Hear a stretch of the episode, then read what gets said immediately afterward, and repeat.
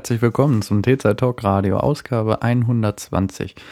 Am Mikrofon Johannes Heimann und mir gegenüber Jan David Gude. Guten Tag. Jo, Jan David.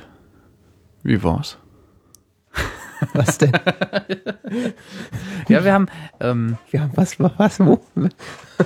Wir haben wieder keine Ahnung, womit wir anfangen sollen, aber wir haben was Gutes, womit wir anfangen können. Wir haben nämlich äh, Spenden bekommen. Oh ja. Wir sind reich beschenkt worden. Wir sind reich beschenkt bekommen worden. Kommen, wir haben Geld bekommen, wurden reich beschenkt. Ich weiß jetzt nur nicht, ob derjenige möchte, dass sein Name genannt wird, aber danke, Corbinian! Wenn das dein richtiger Name ist. ja, vielen Dank. Des Weiteren werden wir das, äh, diese finanzielle Güte nutzbar machen. Oh ja? Jan David geht essen. In der Mensa. Ähm, ja. Ich krieg nix ab von dem Geld, gell? Hallo? Natürlich. Ich zahle hier meine, meine monatlichen Kosten. Monatlich werde ich hier beraubt. Ich bin, ja, ja. Haben wir die Kopfhörer nicht davon bezahlt? Nein. ich glaube ja schon. ja, kann sein. Ähm, egal. Ich habe ja äh, der äh, das, äh, dieses Flattergeld, das liegt ja auch in meinem Flatter-Account rum. Ach ja. Oh. Ja, das ist jetzt auch wieder. Ach, wir werden noch geflattert? Ja, ja regelmäßig. Ach ja. Aber ich habe das Gefühl, die Beträge werden weniger, die dabei rumkommen. Ich glaube, so Flatter ist momentan so ein bisschen ein bisschen eingeschlafen, glaube ich. Also wir pendeln so bei 1, 2 Euro Flattergeld im Monat rum. Das nimmt ja bald Brittlaufsche Züge an. nein, nein, 1 bis 2, nicht 1 bis 2000. Ach so, okay. äh, da tun wir natürlich solche. Da kann man sich schon mal ein kleines Nebeneinkommen verdienen. Ja. Da muss ich dann auch immer lachen, wenn ich dann an der Steuererklärung sitze. So, Nebeneinkünfte. Haha, schön wär's. Hast du dich angegeben? Psst. Ich hab das Geld ja gar nicht, das liegt ja in meinem Flatter-Account. Reden wir über was anderes Schönes? Noch was Schöneres außer Geld, ja, okay. Bin gespannt. Wir trinken Tee. Ach ja. Jan David hat sogenannten Diplomatentee mit, mitgebracht, den er bei T. Schwendner geklaut hat. nee, tatsächlich gekauft. Hm? Wieso soll ich ihn geklaut haben? Weiß nicht, kein Geld haben. Stimmt. Äh, äh, eigentlich hatte ich ja, äh, ich hatte das ja letztes Mal schon angeteasert, dass ich da so ein, eine neue Perle, ich weiß, du erinnerst dich nicht, aber die Hörer hören ja vielleicht zu. vielleicht gibt es ja Leute, die haben das zugehört und sich das gemerkt.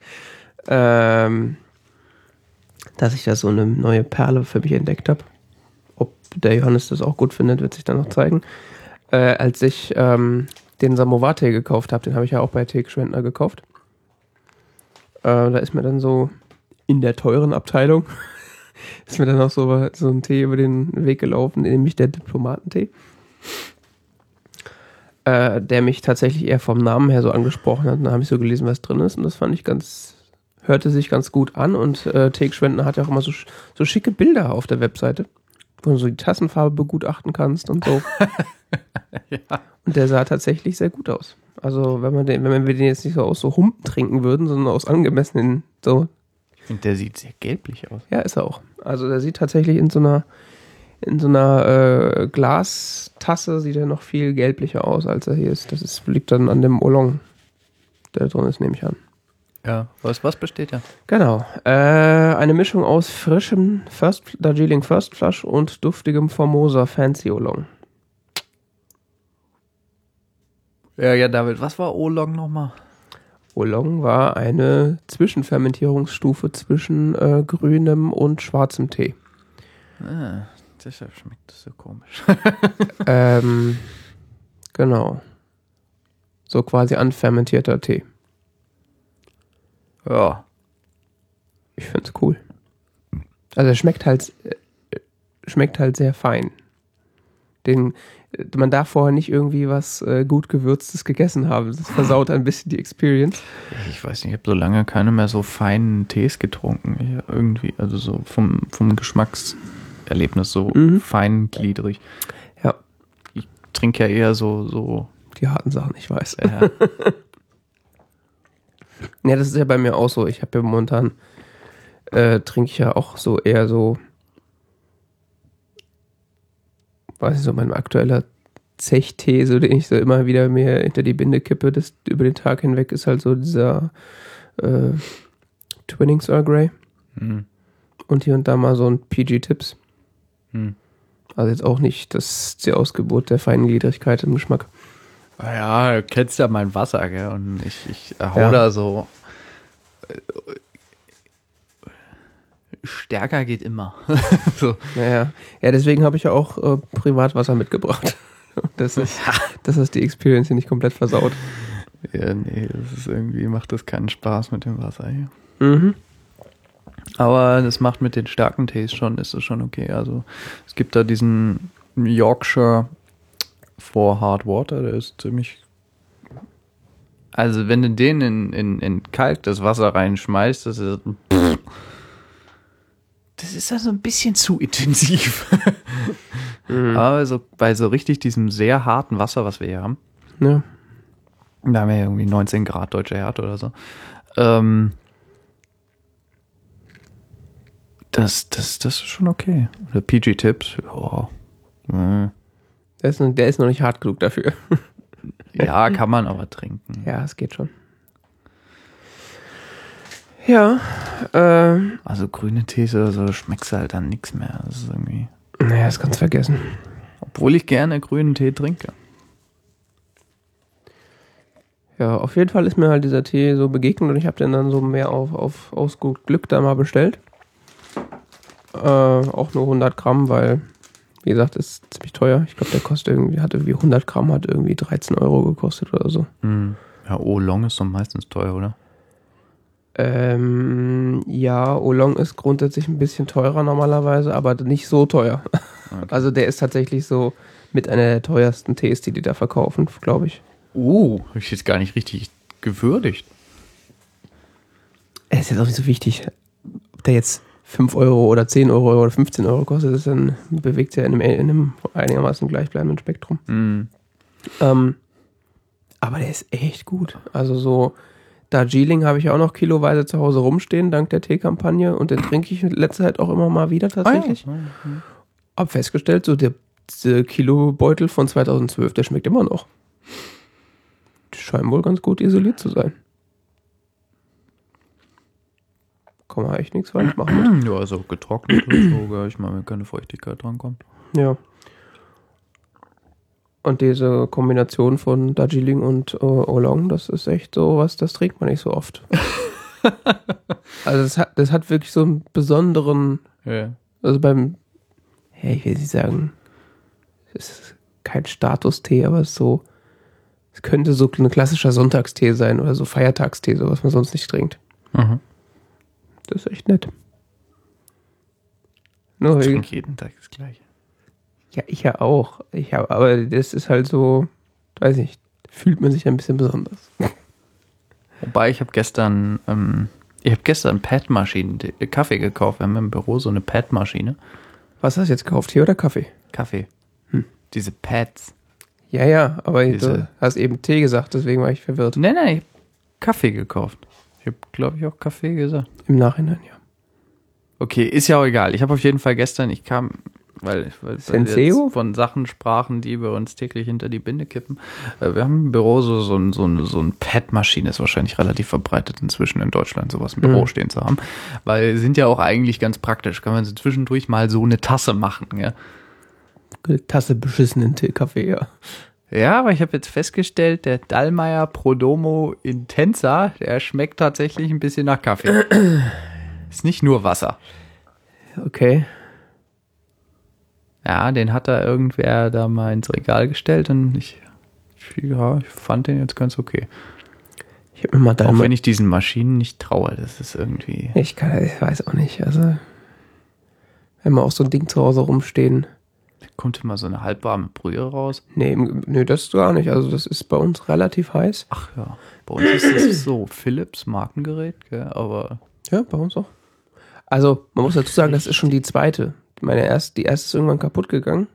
Ja.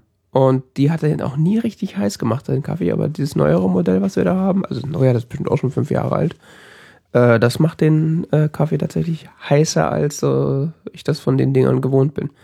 Aber was da rauskommt, das schmeckt irgendwie alles komisch. Das hat alles irgendwie nichts mit Kaffee zu tun. Ja, wie gesagt, ich war jetzt überrascht bei diesem Dallmayr Prodomo, ich, weiß nicht, ob es Prodomo ist, Dallmayr Doch, so Doro, gibt's, glaub ich, oder so. Auf jeden Fall intenser.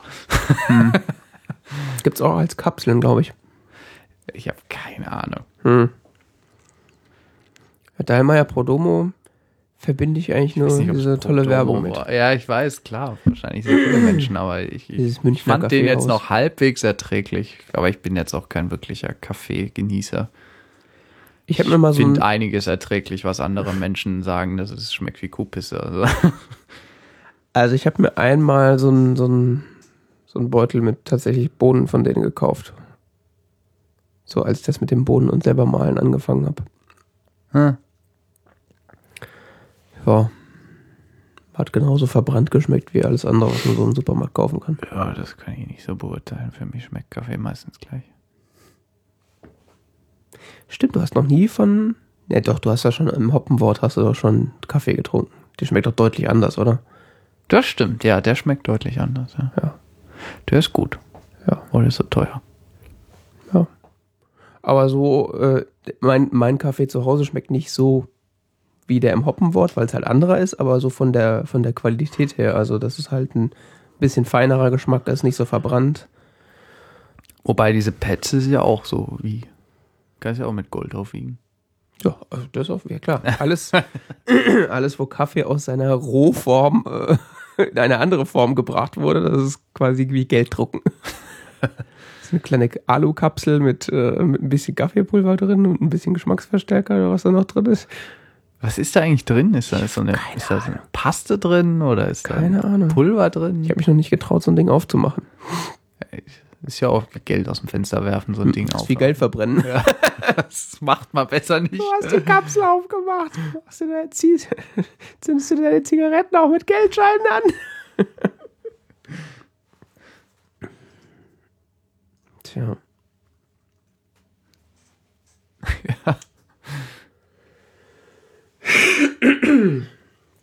Und wie diese Pads funktionieren, ist mir auch noch ein Rätsel. Das, das heißt ja irgendwie, das muss mit Druck geschehen, weil ansonsten, wenn man es so aufgießt, dann schmeckt es ja irgendwie nach gar nichts. Ja, dass, dass das mit Druck funktioniert, das kann ich mir schon vorstellen. Da ist auch oben dieser Kopf, der sich da draufsetzt. Da ist auch so kleine feine Düsen, glaube ich, drauf. Und dann schließt das wahrscheinlich irgendwie einigermaßen an den Seiten ab und dann wird das da durchgeschoben. Anders kann es ja gar nicht funktionieren. Wenn du das wie ein Teebeutel aufgießt. Sehr unpraktisch. Also, da kommt ja nichts raus dann. Ach, was weiß ich. So Kaffee löst sich ja nicht wirklich vernünftig im Wasser so. Das muss ja schon da durchgeschoben werden einigermaßen. Deswegen gießt man das ja auch durch einen Filter oder lässt das so durchdrücken mit so, in so einer Espressomaschine. Ja, ja. Das finde ich auch so geil. Da steht dann drauf auf der Packung ja, von diesen Pads, auch für Siebträger geeignet.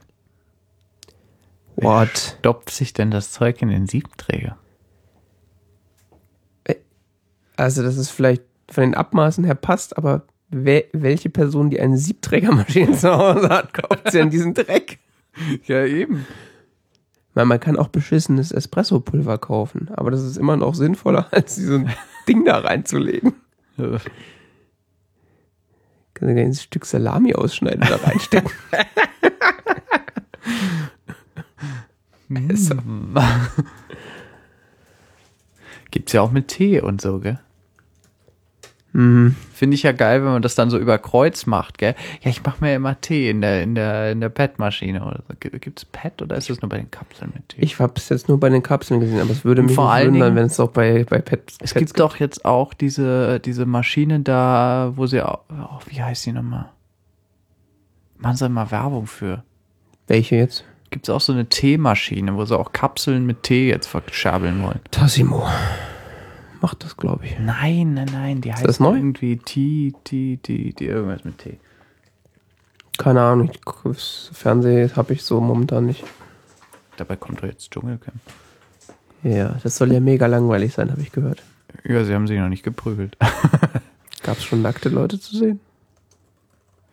ja, ja, aber nicht, was man sehen will. Auch, das ist ja relativ Also was eigentlich niemand sehen will. Specialty. Ach Gott, welcher Marketing-Hein hat sich das denn wieder ausgedacht? Von Nestle.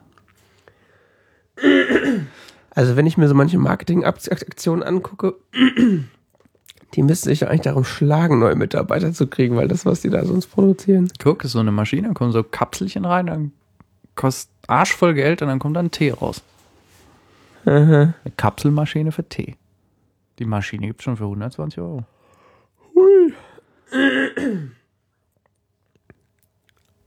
Japanischer Garten heißt die dann zum Beispiel. Oh Gott. Und dann gibt es dann hier Tees. Classics, Creations, Pure Origins. Gibt es dann Intense Mint, aromatisierter Tee, Grüntee, 10 Kapseln, 3,70 Euro. Was? 10 Tassen Tee, 3,70 Euro. Also für im Restaurant ist das günstig, aber so selber aufbrühen. Also, oh Gott. Packung mit 10 Kapseln, ja. 25 Gramm, 3,70 Euro. Das ist äh, eine Hausnummer. also, Ja, wenn du irgendwie auf, Aufgussgetränke in Kapsel umfüllst, das muss so schwierig sein. Das ist fertig, rechtfertigt jeden Preis. ja, 3,70 Euro 10 Kapseln. Alle hier. Auch die Creations und die. Und dann so eine Tasse, so 0,12 Milliliter wahrscheinlich. Ich weiß es nicht gerne. Ich muss es wegmachen. Das kriegt man Wie Depressionen, wenn man das anguckt. Was denn?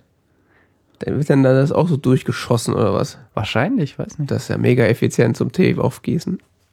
Da ist Tee drin. Schreiben die da zumindest, dass da richtig Tee in den Kapseln drin ist. so Staubpulver drin, was dann ins, ins Wasser reingelassen Ich weiß wird. es doch nicht, wie es exakt funktioniert. Ich weiß nur, dass sie immer dafür Werbung machen und dass es ganz toll sein soll. Und Wo machen die denn ich Werbung? glaube, auch äh, Tee Schwender verkauft die, glaube ich, auch. Die kaufen nie wieder was bei denen. Oder noch eine andere. Irgend- Also für 3,70 Euro kriegt man schon echt einen soliden losen Tee. Wenn man das dann mal 25 Gramm. ausrechnet. 25 Gramm. Wie? 25 Gramm Tee. 10, 10, 10 Ja, ja, Kapseln. nee, aber für, für, für 3,70 Euro kriegst du 100 Gramm mittel, ähm, unter, sagen wir mal, unteres Segment loser Tee, so Orange Pecco oder so ein Kram. Aber der schmeckt wahrscheinlich immer noch besser. Wobei, da möchte ich jetzt nicht vor Vorurteil äh, in die Welt legen. Ich weiß ja nicht, wie das tatsächlich schmeckt, aber ah, die haben den Philips Teezubereiter, den, den verkaufen. da kannst du wahrscheinlich 10. Ja, der Philips Teezubereiter ist doch eine ganz normale Kaffee, äh, ganz Ja, normale ja, das ist, Teekanne. das ist so, ein, so ein Wasserkocher, der so wie eine Ja. Teekanne aussieht. Genau. Aber mit 100 Gramm kannst du wahrscheinlich, lass mich mal so überlegen, 60 Tassen Tee aufgießen.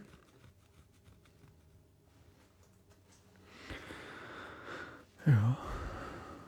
Ja, ist ja nur sechsmal so teuer.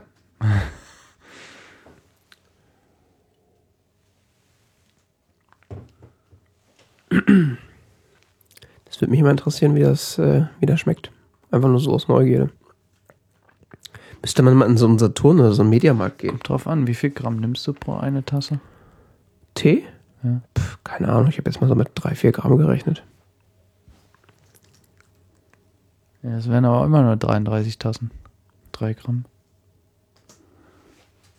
Stimmt. Ich kann nicht rechnen. Ist ja auch nicht Mathematik. Gott sei Dank. Äh, 7 Gramm ausgeht. Ja, 7 Gramm ist viel zu viel. 7 Gramm ist ja. Ah, das war Kaffee, genau. Ja, ja. Oh ja, Verzeihung. Oh, ich 7 Gramm Tee, also kannst du gerne machen, aber ja. Nee, nee, Quatsch. Du hast Nur die Arten vollkommen kommen in den recht. Garten. Ja, ja, 7 Gramm Tee, ja. Ja, nee, nee, ich war vollkommen falscher Dampfer, ja. Naja. Ja, ja. Dann sprechen wir jetzt über Neuigkeiten, die sich ereignet haben. Oder dabei. Die so sind. schön geprickelt haben in meinen Bauchnabel. Genau. haben wir es. Was? Wir ich, ich warte auf dich die ganze Ach so, Zeit. ach so, ich auch. ich Ja, warte nur auf dich. ja da Warten gibt's da gell? so ein, so ein neues Projekt vom, von diversen Leuten aus Berlin. Äh, angeführt von Herrn Bansee, Ja. Philipp Banse. Äh, man möchte einen äh, Sender gründen. Was auch immer das heißt. Einen genossenschaftlich organisierten Sender. Genau, steht da. Wir gründen einen Sender, den ersten genossenschaftlichen Sender in Deutschland. Ja. So eine nette Idee. Das ist eine nette Idee. Äh, sonderlich viele Informationen gibt es dazu noch nicht. Doch, man weiß sogar, wer noch dabei ist. Äh, Ja, da gibt es ein schönes Video mit so ein paar Leuten. Äh, das soll wohl irgendwie gekickstartet werden. Oder gecrowdfundet. Über welche Plattform das dann läuft, das sehen wir dann. Hm. Ähm, soll jetzt aber sowohl Audio als auch Video als auch Text. Ja, so ganz multimedial und auch so eine interaktive App und sowas. Glaube ich auch. Ja? Ja, habe hab ich so irgendwo aufgeschnappt, wenn mich jetzt nicht Okay. alles täuscht. Also, sie wollen hauptsächlich so Verbindung von allen Medien Ja. formen. Das macht ja auch irgendwie Sinn.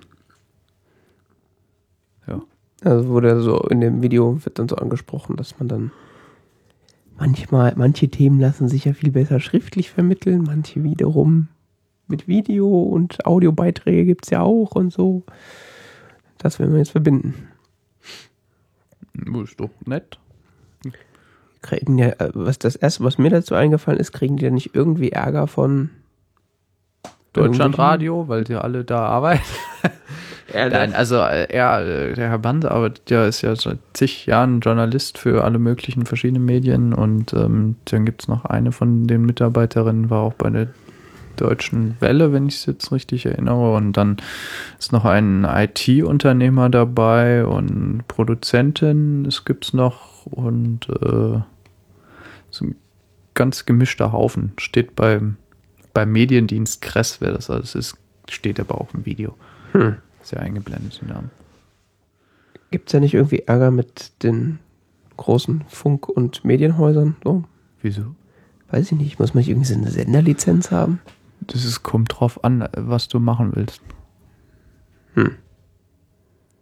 Weil wir dürften ja wahrscheinlich auch nicht senden, wenn wir mehr als 400 Hörer hätten. Nicht? Keine Ahnung. Brauchen wir dann eine Genehmigung?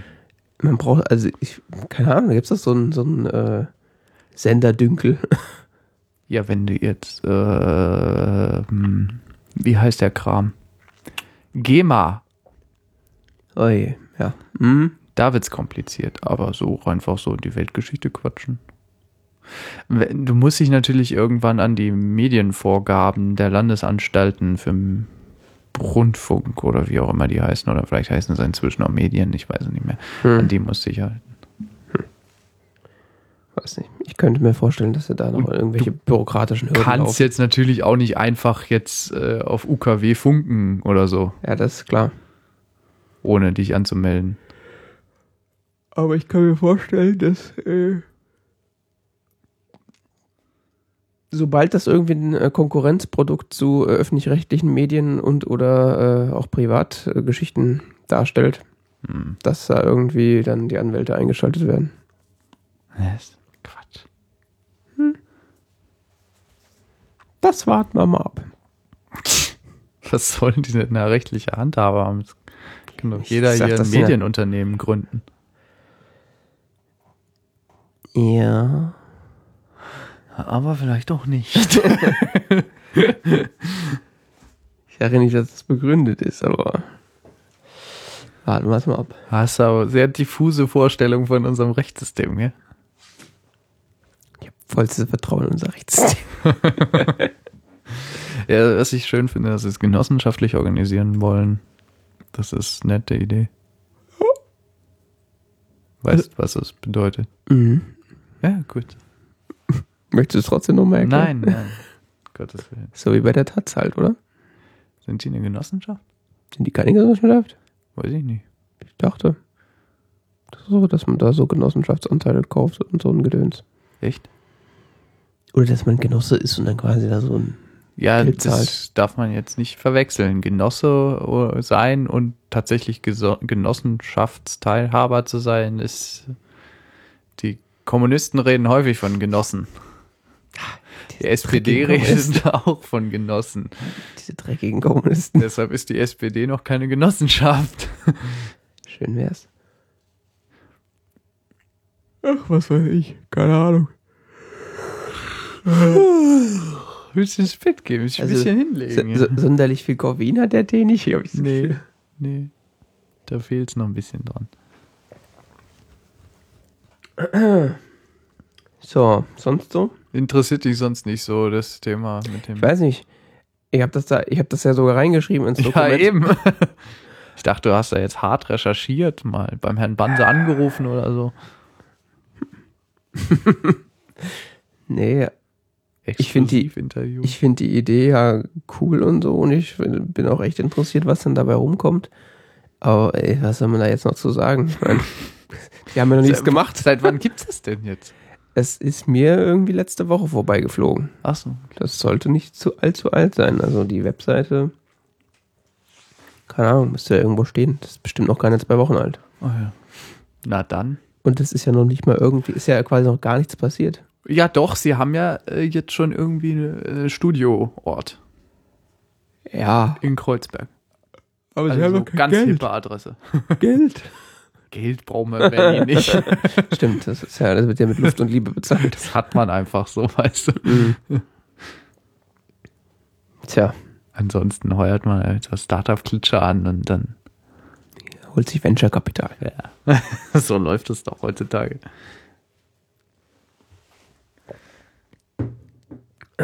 Nun gut, du wolltest äh, dann über britische Innenpolitik reden. Ja, da habe ich mich auch total reingelesen, in das Thema. Warte mal, ich habe noch so einen Artikel offen. Oh Mann, das wirkt jetzt wirklich äußerst professionell. Ich habe da noch so einen Tab offen. Das habe ich ja hier extra noch nicht zugemacht. Ja. Nee, das ist jetzt nichts, worüber ich großartig referieren möchte oder kann.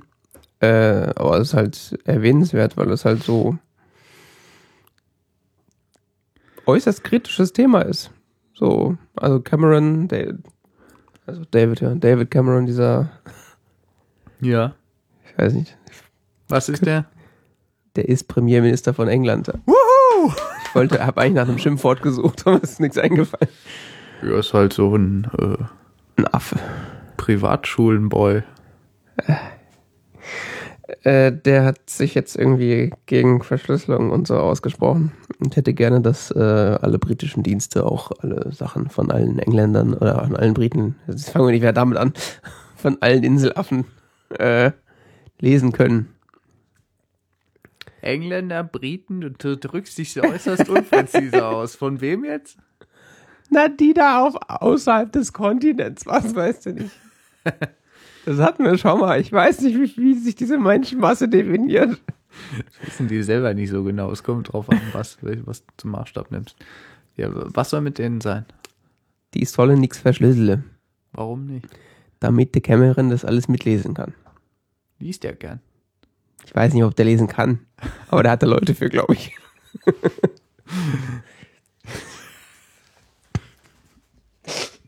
Unser Mann in Havanna, gell?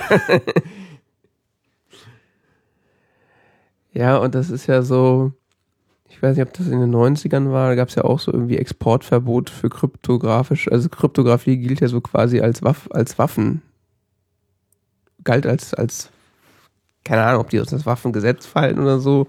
Auf jeden Fall war das eine kritische, kritische, was heißt kritisch, kritische Geschichte. ja. Gab ja Exportverbote in den 90ern für, Kryptograf für Kryptographie. Ich glaube, es kommt drüber, was du sagen möchtest. Ist alles ganz schlimm. Okay. Irgendwas mit Kryptographie und Cameron will das nicht. War das der Punkt oder Das war, glaube kommt noch was? Und das will der so persönlich einfach nicht oder das ist so die Re Re Regierungsleitlinie oder ist es die Meinung seiner Partei? Also, dass er es persönlich nicht will, ist offensichtlich. Äh, und es gibt auch Leute in seiner Partei, die sagen, ja, das ist super, machen wir mit. Und es, ich meine, ob das die Leute wirklich so sehen, weiß man ja nie, aber so, es macht Oder Sinn. ist das eine Regierungsaussage? Nee, das war jetzt so seine Aussage. Ob das dann automatisch zur Regierungsaussage wird, ist natürlich eine andere Frage. Das ist generell so eine Frage im britischen Regierungssystem, aber egal. Aber es wird so, also so, es gibt Leute, die sagen, äh, wenn jetzt nächstes Mal Cameron wiedergewählt wird, dann wählt man quasi äh, das Na, Haus da schauen wir mal, ob der nochmal gewählt wird. Ja, Da wäre ich mir jetzt nicht so hundertprozentig sicher. Der hat so die ein oder anderen Skandälchen, äh, so, nicht so richtig schlimm, aber der ist schon, der sitzt nicht so fest im Sattel.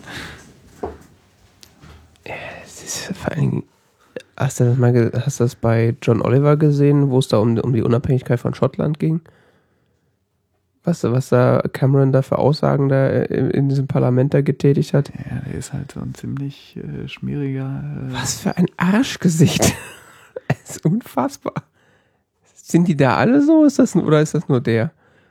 Naja, der ist halt so ein, der hat halt, es ist halt so ein Oxbridge. Der, der gehört zur britischen Elite. Ja, so sieht er auch aus. Der hat äh, die Schulausbildung in einen von diesen Privatschulen absolviert. Das kennt man auch unter so Begriffen wie Eton. Eton College oder sowas. Mhm. Eton School for Boys. Okay. Das sind so Privatschulen, wo du einen Haufen Geld dafür bezahlst, dass dein Kind da unterrichtet wird. Und äh, das ist dann mehr oder minder der Freifahrtschein nach Oxford und Cambridge und wiederum der Freifahrtschein in die entsprechend guten Colleges dort. Und ähm, da macht man die Kontakte, die später dazu führen, dass man eben auch an die richtigen Positionen in England kommt. Hm. Man kennt sich ja dann. Das ist dann. Und es wird allgemein so gesagt, dass man, ähm, sagt, sagen sehr viele Teil, Teilhaber dieser Schicht ähm, oder dieser Gruppe, äh, dass man erkennt halt jemanden am Verhalten, ob er dazuhört oder nicht. Mhm. Public School, so wissen sie. Die Public- Privatschulen, ja. Die Privatschulen heißen Public Schools. Ja. Die sind prinzipiell sind die öffentlich. Ach so, ja. Die sind nur arschteuer, aber öffentlich sind die schon. Sind keine Es Privat. gibt aber einige, die haben auch Aufnahmetests, also. also da reicht Geld nicht. Das würde ich jetzt so nicht sagen, aber Also da reicht das Standard, das Standard Grundgeld nicht. wird so ein halt- bisschen mehr hilft dann. vielleicht. Das will ich, weiß ich nicht so. Kann ich jetzt keine Aussage sagen. Gibt sehr viel Forschung zu. Wann hat es bei sowas jemals Korruption gegeben? Also bitte. Also, aber Geld kann da auch nicht alles lösen. Wenn, dein, wenn dein Balk einfach blöd ist wie ein, wie ein Strohball, dann Also äh, bei Cameron hat es doch funktioniert. Vielleicht ist der auch einfach nicht so öffentlichkeitswirksam, was weiß ich. Der neigt dazu, ziemlich blöde Dinge in Kameras zu sagen. Das stimmt, aber das muss jetzt nicht unbedingt damit zu tun haben, mit seiner Ausbildung zu tun haben oder mit seiner Herkunft. Aber es war halt auffällig, dass mit Cameron und dem, dem seinem Kollegen da von der liberalen Partei, ähm, dessen Namen ich immer wieder vergesse, äh, wie die an die Macht gekommen sind, dass jetzt doch wieder die Public School Boys äh, das Land regieren. Hm. Public School, das ist echt lustig. Wusstest du es nicht? Was? Dass die so heißen? Hm? Nö. Das sind Internate. Er ist ein Public School. Cool. Ja, ja. Weil man lernt nie aus über die Briten. Die Briten haben ein sehr lustiges, äh, und vor allen Dingen, wenn du, wenn du in die besseren Positionen, also wirklich die Elite-Position in Großbritannien gelangen willst, dann gehört das schon dazu, dass auf deinem Lebenslauf steht, dass du in der Public School warst. Es gibt auch einen gewissen Prozentsatz der Landeseliten, die nicht auf Public Schools waren, aber Das waren dann Unfälle. Oder die waren halt wirklich gut. Ja, nee, es kommt drauf an. Also, ich jetzt, ja, ich, ich bringe jetzt auch historisch eigentlich zu. Aber heutzutage lässt das nach mit den Public Schools. Aber so, ich würde mal sagen, so mindestens 20, 30 Prozent oder so der Public, der, der Eliten sind immer noch Public School Abgänger. Hm. Mindestens mal Oxford und Cambridge. Okay. Also wenn du studiert hast, dann da. Wobei das auch aufweicht in den letzten Jahren. Großbritannien auch ein bisschen sich der Welt öffnet. Ja. Sehr interessant. Großbritannien hatte immer schon sehr intensive internationale Beziehungen, aber auch, dass sie mehr auch andere Bildungsabschlüsse akzeptieren in Elitepositionen. Hm. Diese Briten.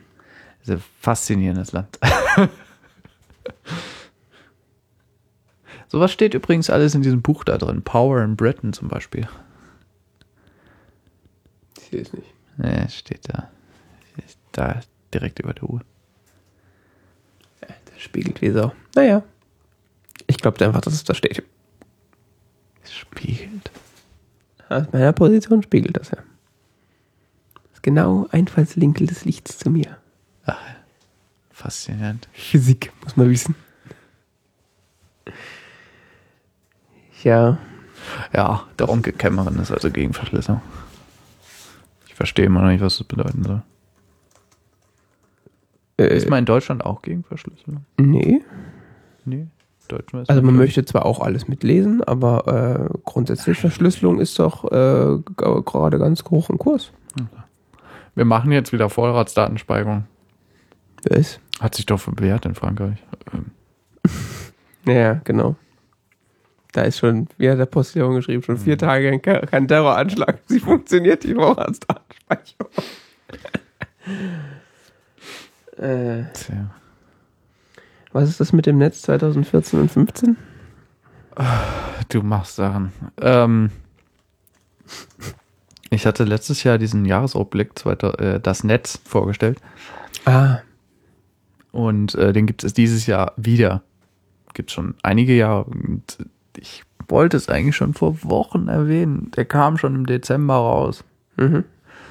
Und ähm, ist ein Rückblick auf das Jahr 2014, Vorausblick auf das Jahr 2015, was Netzpolitik, Netzkultur und diese ganzen zusammenhängenden Dinge angeht. Mhm. Und ähm, kann man im Internet im Web lesen, wenn man möchte, kann man aber auch kaufen, einmal gedruckt für 15 Euro direkt bei denen oder sonst wo und als E-Book für einen Fünfer. Bei mhm. allen E-Book-Stores nach Gusto. Ah. Ja. Schick. Ist, ist ein äh, ganz schön, äh, ganz schöner Schinken. Hast du auf Papier gekauft? Nein, Gottes Willen, nein, aber man, man hat eine Weile was, also es sind sehr viele Artikel. Okay. Und die wurden alle dafür geschrieben? Äh, das weiß ich nicht so genau. Die, die bröckeln da auch gerade so in dem, in dem RSS-Feed von iWrites, von denen das produziert wurde, ähm, raus, aber äh, man kann das komplette jetzt schon, wie gesagt, ähm, lesen im Web mhm. und kaufen. Ich habe es mir gekauft. Okay. Es ist interessant. Sehr viele Menschen teilgenommen. Schick. Also es ist ein Sammelband, gell, von sehr vielen kleineren Beiträgen.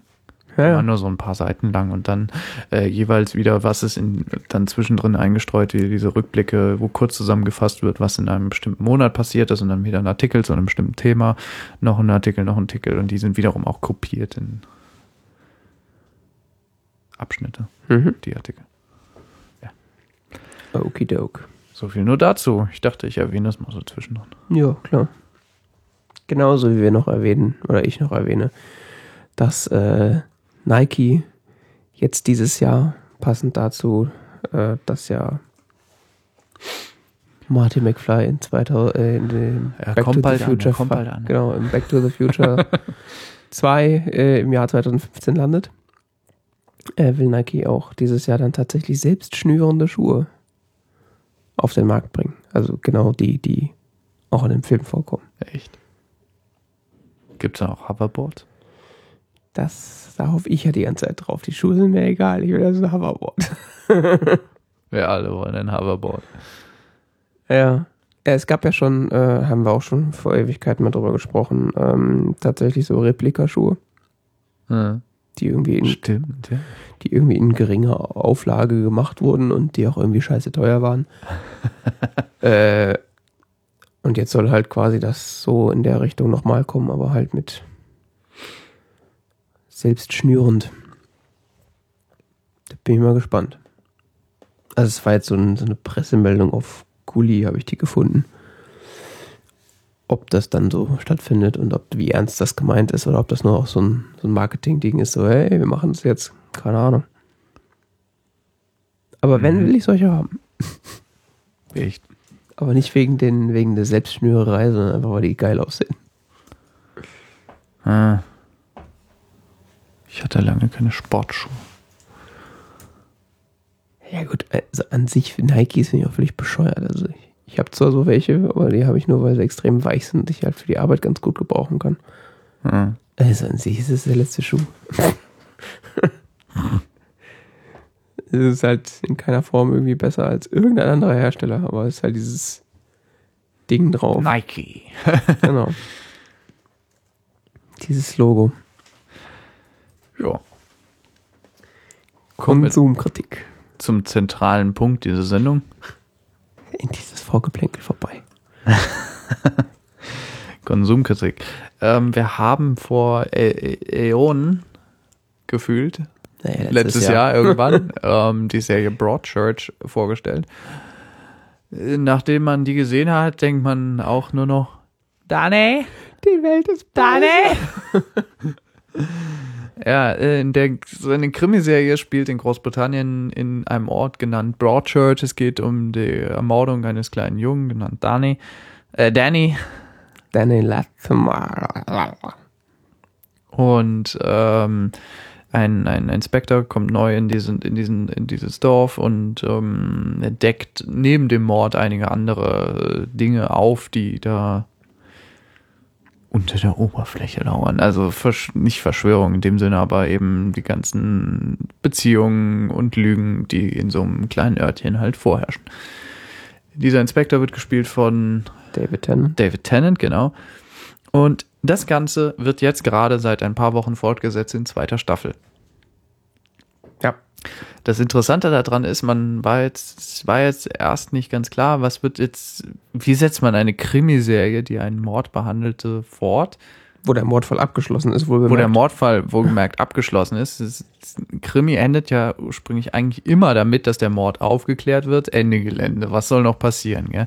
Die Spannungskurve ist abgeschlossen. Die begann damit, dass jemand ermordet wurde und äh, dass der Inspektor seine Ermittlungen einleitete und äh, natürlich ist die Handlungskurve abgeschlossen, wenn die Ermittlungen abgeschlossen sind. Jo. Nun hatte ich gedacht, wird noch jemand umgebracht? Spielt plötzlich woanders oder so, gell? Nein, es geht einfach an dem Punkt weiter, wo die Serie aufhörte. Es ist schon irgendwie absurd erstmal, aber wenn du so ein, zwei Folgen gesehen hast, denkst du, oh Gott. Also es, es, es wird eine neue Spannungskurve aufgebaut, dadurch, dass um den Inspektor eine neue Story entwickelt wird, dass ähm, die Story als solche weitergeführt wird, ähm, dass der Fall jetzt vor Gericht verhandelt wird. Ach ja. Also die erste Folge fängt damit an, äh, oder die erste Folge handelt davon, dass ähm, der Hauptangeklagte äh, vor Gericht zur ersten Anhörung geladen wird und dann sagt, er möchte auf nicht schuldig plädieren, was dazu führt, dass eine komplette, dass eine komplette Verhandlung ausgerollt wird und nicht nur einfach äh, das Ganze eine kurze Verhandlung gibt, wo nur die Zeugen gehört werden etc. Wenn er auf schuldig plädiert hätte, wäre das relativ schnell abgewickelt worden.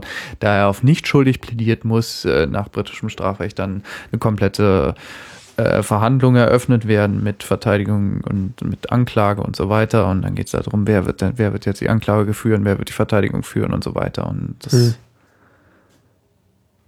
Okay.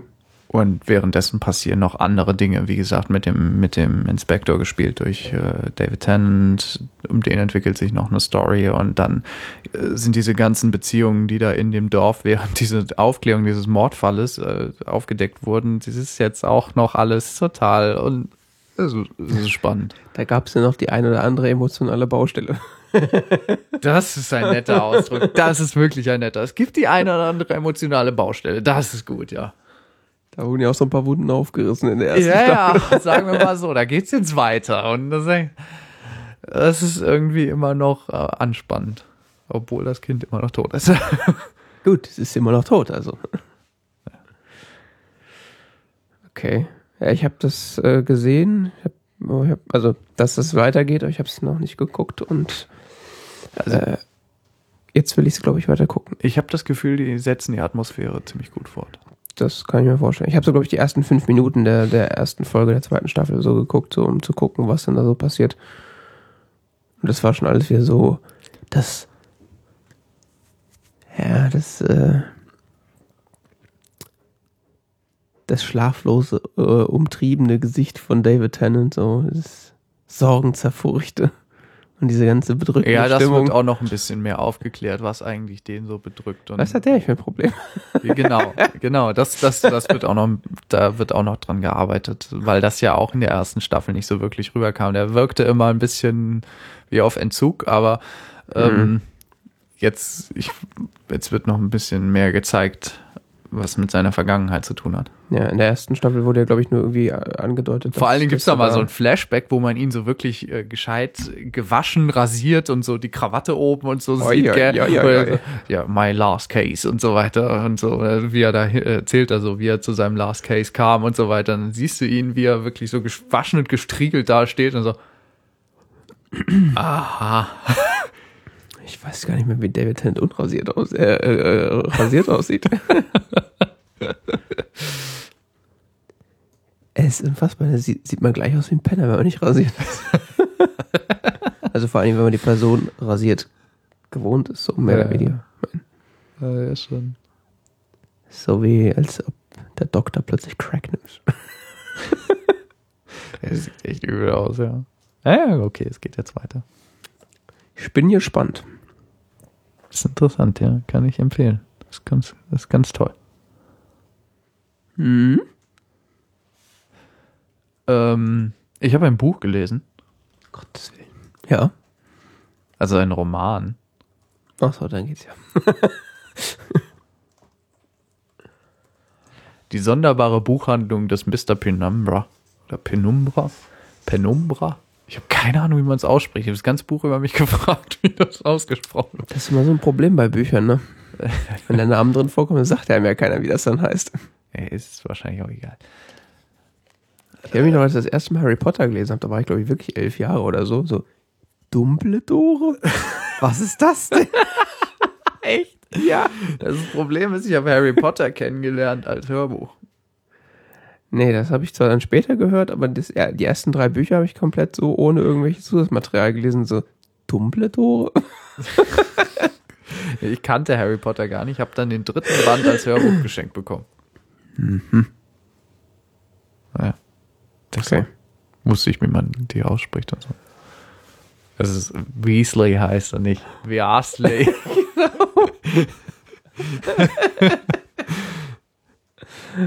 Ja gut, ich meine, in dem Alter hast du noch... Hermione. Was haben die alle für komische Namen?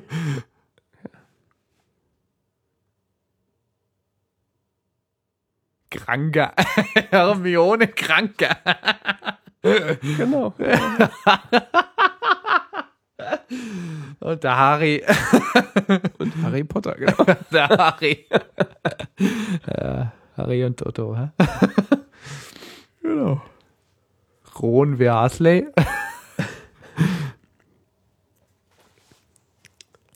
Da fallen mir die ganzen anderen Namen nicht mehr ein. Dumbledore ist aber auch gut.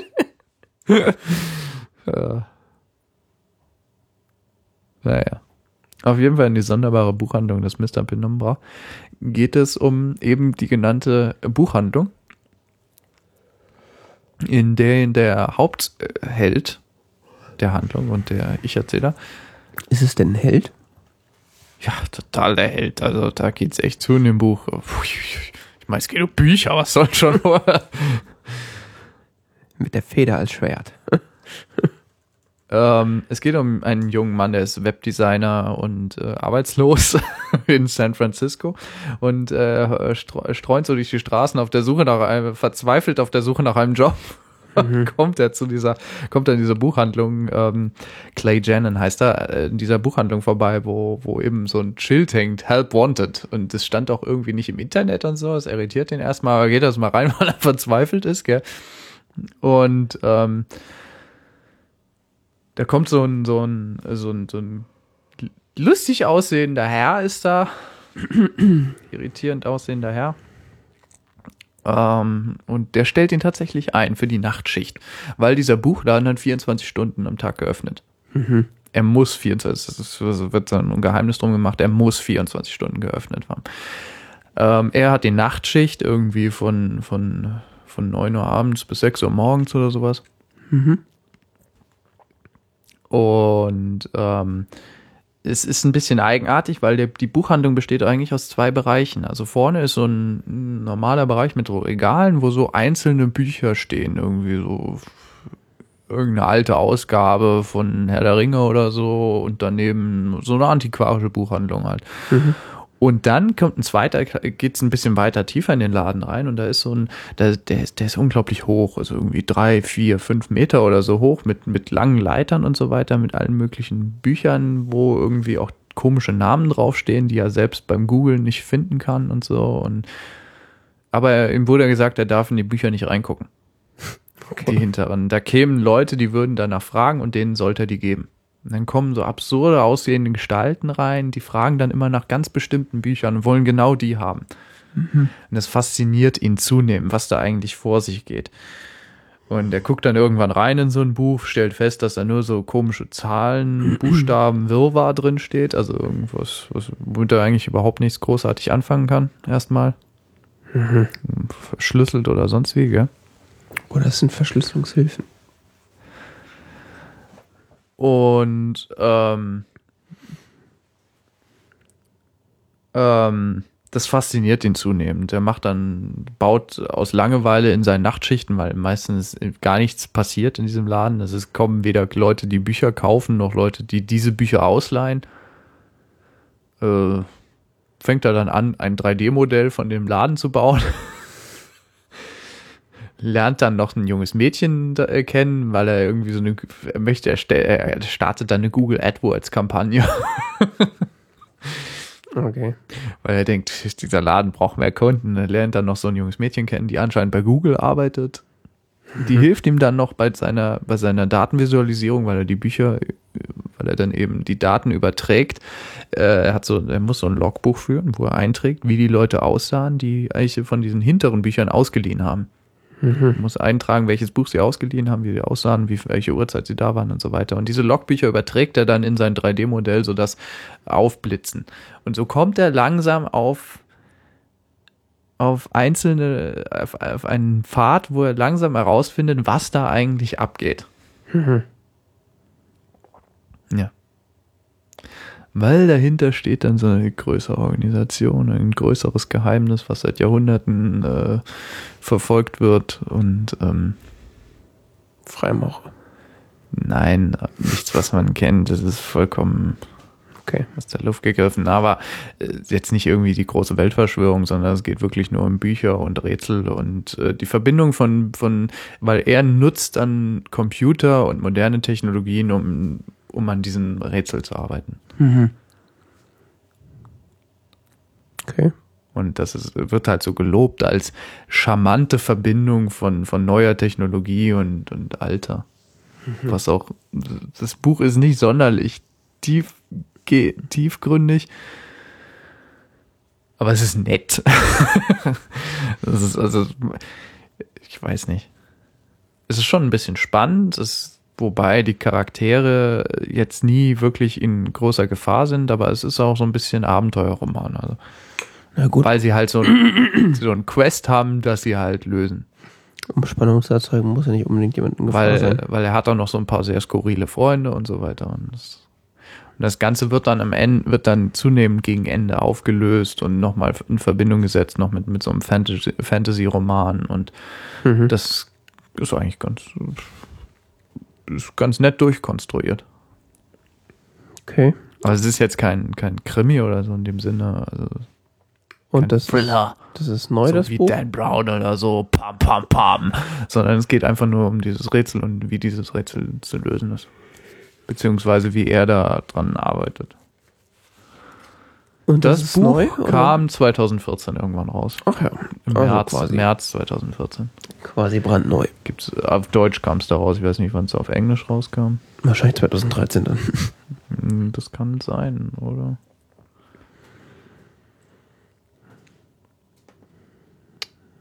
Ja. Ist nett. Okay. Ich fand's nett. Ich hab's gerne gelesen. Wie lang ungefähr? Also so seit 2012 kam's, Ende 2012 kam's auf Englisch raus. Das ist ja doch nicht mehr so neu tatsächlich. Nee. Was wolltest du sagen? Wie lang ungefähr? Wie, wie lang? Wie dick, wie viele Seiten? 305, die englische Edition. Okay. Gibt's für 6 Euro als Kindle-Edition. Mhm. Deutsch kostet die Kindle-Edition 16 Euro.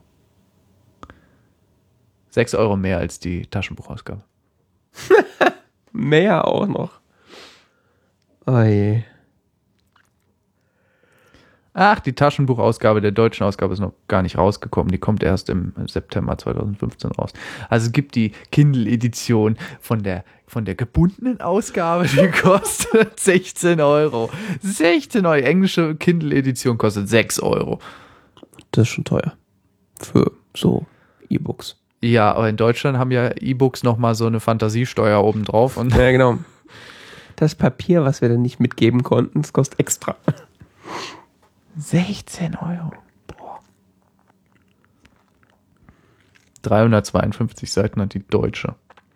Wobei ich insgesamt äh, so 16 Euro für ein Buch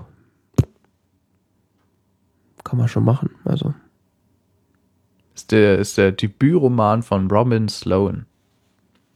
So heißt der Mann. hm. Amerikaner? Hm? Okay. Ja, spielt in San Francisco. Ja gut, das heißt ja nichts. Wirtschaftswissenschaften studiert und für Twitter gearbeitet. Und verschiedene andere Online-Plattformen. Hm. Aber ist stilistisch gar nicht mal so schlecht. Ja, ich meine, wenn man es schafft, aus eigener Kraft ein Buch zu schreiben, dann wird das so schlimm schon nicht sein. Die FAZ schrieb eine gewiefte Parodie auf Fantasy-Abenteuer, eine amüsante Reportage aus der Welt der kalifornischen Techies, eine spitze Satire der Allmachtsfantasien von Google. Okay. Hat das irgendwas mit der Realität zu tun, oder? Das heißt, das sind, ist das so. Was? Das Buch? Ja, hat das was, was die, was die FAZ schreibt, hat das damit überhaupt irgendwas mit dem Buch zu tun? Das klingt Ja. jetzt so völlig irgendwie nicht, hat, also klingt jetzt nicht mit dem vereinbar, was du gerade erzählt hast. Wieso? Weiß ich nicht. Gewiefte Parodie auf ein Fantasy-Abenteuer. Nee, mehr diese Allmachtsfantasien von Google. Ja, weil es eben darum geht, ob Google das, weil Google da dann auch mal eine Rolle spielt, weil, weil dieses eine Mädchen, der arbeitet halt für Google. Und äh, Google spielt dann dann noch eine Rolle, aber das würde jetzt zu viel von, von der Handlung verraten, Okay. wenn ich da jetzt noch irgendwas zu sage. Okay. Ja, dann. Ich weiß nicht, ich mag das nicht, dann so die ganze Handlung von dem Buch nacherzählen. Nö, das ist auch Quatsch, gerade wenn das noch relativ neu ist und das unter Umständen Leute noch lesen wollen. ja. Zumal das Buch ja jetzt wirklich nicht. Das lebt von dieser ganz netten Story. Ja, klar. Naja. Noch was anderes? Ich habe den Film The Imitation Game gesehen. Mhm. Mit Benny Cumberbatch. Ach, das ist der mit der, äh, der Touring-Film. Ja, genau, der Turing-Film. War gut. Ja? Er spielt echt, also der Schauspieler ist toll. Das war vorher auch schon. Hat es mal wieder bewiesen. Kira Knightley spielt auch gut. Ach, die spielt auch mit. Ja, die spielt seine Verlobte. Mhm. Sehr interessant. Ich hatte nur einen Tweet von Karen Gillen gelesen, so dass äh, Cumberbatch da wohl so ein Schauspieler oder das Feuerwerk abliefert, das es überhaupt nicht fassen kann. Echt? ja, es ist also, ähm, ja, also erinnert nicht so wirklich an Sherlock. Also, keine Ahnung, ich, ich finde den Schauspieler faszinierend. Das, also. Es erinnert nicht an Sherlock. Ja, also er ist schon, Alan Turing hat ja auch so ein bisschen einen an der Klatsche gehabt, aber. Ja. Ja, der war manchmal ein bisschen exzentrisch anscheinend. So, Zumindest stellt ihn der Film so dar. Hm. Und sehr auf seine Arbeit fokussiert und so. Konnten anscheinend, zumindest stellt der Film ihn so dar, sagen wir es mal so, äh, da kann, kann er nicht so gut mit Menschen. Hm. Ja, gut. Hat schon Freunde und so, aber ist jetzt nicht unbedingt so unbedingt geschickt. Ähm, ich kenne Alan Turing jetzt ehrlich gesagt auch nicht so gut. Ich weiß nur, dass es vor ein paar Jahren Pardon für oder irgendwann in der Vergangenheit wurde ein Pardon für ihn ausgesprochen, weil er ja wegen seiner Homosexualität verurteilt wurde. Mhm. Und er sich damals der äh, chemischen Kastration unter, unterzogen hat. Mhm. Und immer noch umstritten ist, ob er daran gestorben ist oder Suizid begangen hat. Was? Du guckst gerade so betröppelt. Das ist so, so völlig absurd. Ja, also er wurde anscheinend äh, da konnte ihm nachgewiesen werden, dass er was mit einem anderen Mann hatte und äh, daraufhin wurde er verurteilt, entweder zwei Jahre Gefängnis oder, oder Hormone schlucken, die seine Sexualhormone unterdrücken sollten. Weißt du, so im Zweiten Weltkrieg haben die Engländer quasi gegen die Nazis gekämpft, um äh, die solche Leute wie Alan Turing umgebracht haben. Und dann bringen sie Leute wie Alan Turing im Nachhinein um. Äh. Nicht umgebracht. Ja. Wobei umstritten ist, ob er nun vielleicht sogar an den Nebenwirkungen der Medikamente gestorben ist oder ob die Medikamente Depressionen ausgelöst haben, die wieder sehr schwere Depressionen ausgelöst haben, die wiederum ähm, äh, die wiederum dann zu seinem Suizid führten, wobei man das ja wiederum auch als äh, Nebenwirkung der Medikamente begreifen kann. Eben. Ja. Tod war auf jeden Fall am Ende. Der Film geht bis zu seinem Tod. Ja. Wobei da einige Zeitsprünge dabei, dabei sind. Der Film beginnt mit dem, äh, mit dem, diesem Projekt da, dass äh, die, die, die, ähm, wie hieß sie, die Enigma entschlüsselt werden sollte. Mhm. Und es geht um die Maschine, die Turing baut, um die Enigma zu entschlüsseln, weil er eben auf den Trip kommt, dass er sagt, wir müssen eine Maschine, können wir nur mit einer Maschine schlagen. Okay. Weil die versuchen immer die, die durch die Enigma verschlüsselten Funknachrichten der Deutschen Mhm. zu entschlüsseln, haben dafür aber immer nur Zeit bis Mitternacht, weil um Mitternacht die Codes gewechselt werden. Mhm. Sie schaffen es aber nie. Mal abgesehen von aller Weltsnachrichten vielleicht manchmal. Und wenn dann überhaupt viel zu spät, also viele, viele Stunden später.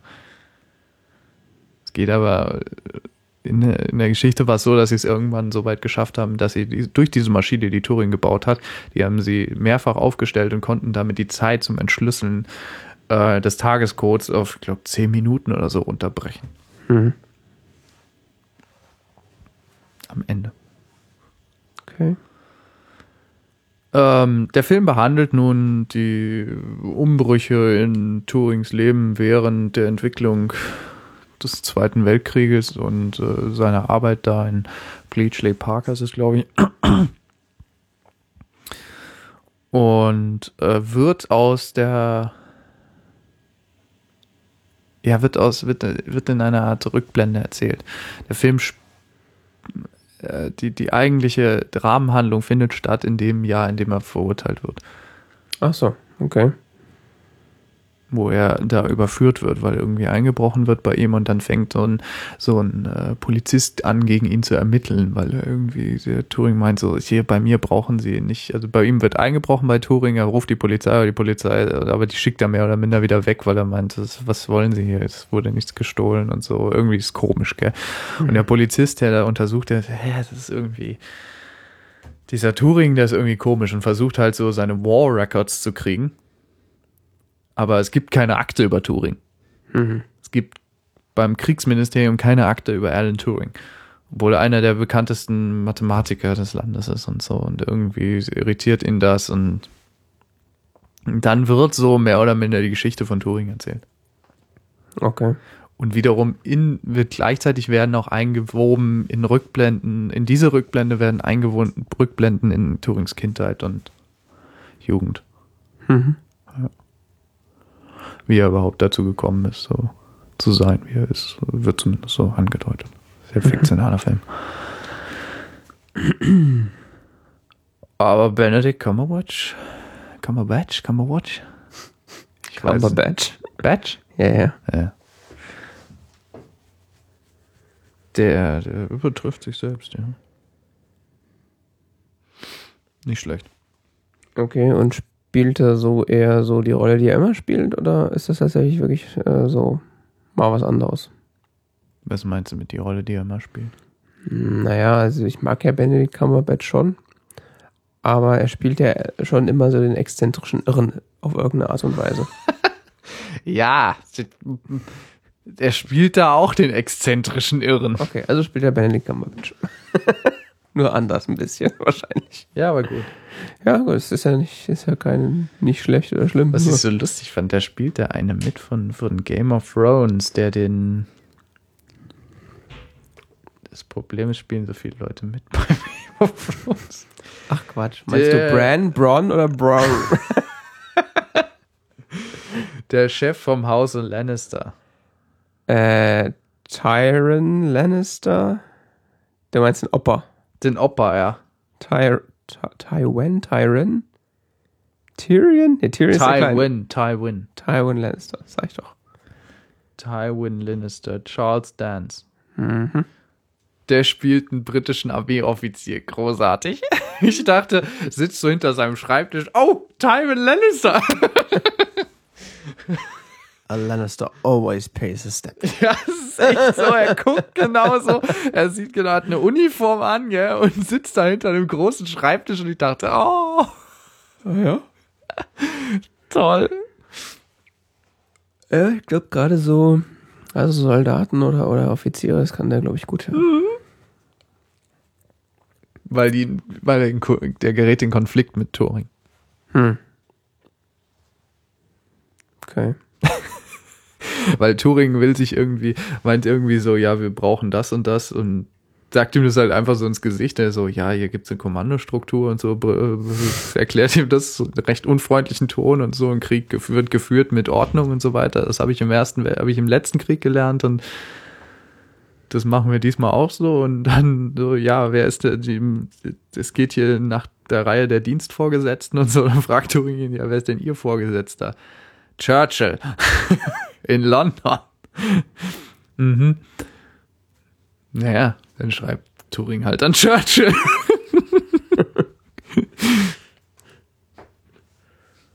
ja, wenn es hier das geht. Diese nervigen Militärs da immer umgehen muss, weil die einem, er wollte doch nur 100.000 Pfund für ein Projekt. Um seine Maschine zu bauen. Oh ja, klar.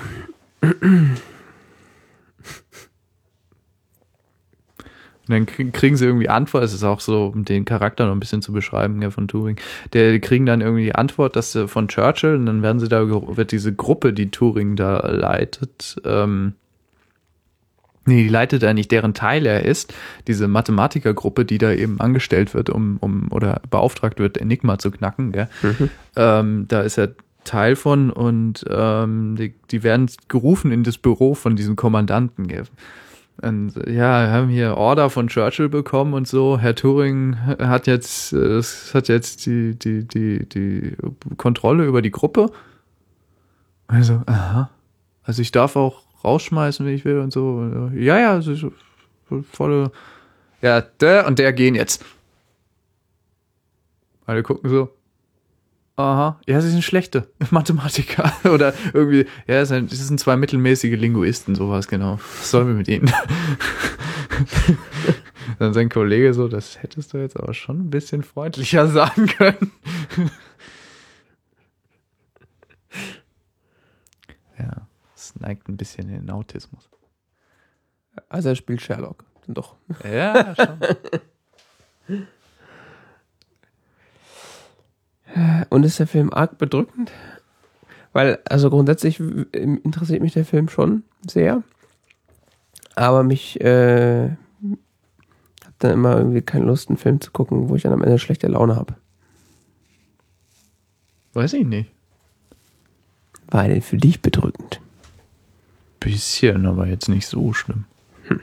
Nicht so die ganze Zeit, sondern das am Ende ist halt schon ein bisschen doof. Aber ja, am Ende ist es halt immer ganz schlecht. das ist halt das, woran man sich erinnert. ja, es endet halt da mit dem. naja. Hm. Naja, muss ich mal gucken. Ist aber ein guter Film. Ja, das glaube ich sofort. Das war mir klar, wo ich den ersten Trailer gesehen habe. Das ist glaube ich auch ein paar Oscars bekommen oder so. Waren die Oscars schon? Ja, ich glaube schon, oder?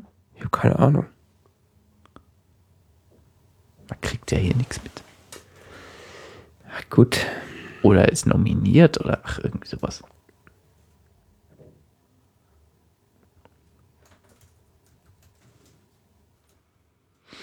Was ich jetzt natürlich nicht sagen kann, ist, inwiefern das tatsächlich mit der Biografie übereinstimmt. Es wird zwar so dargestellt, aber Weiß man nicht. Ja, das würde mich dann auch mal interessieren, so wie deckungsgleich das mit der hm. eigentlichen Geschichte ist. Imitation Game ist nominiert. Ja. Waren denn die Oscars doch noch nicht? ja. Aber umstritten.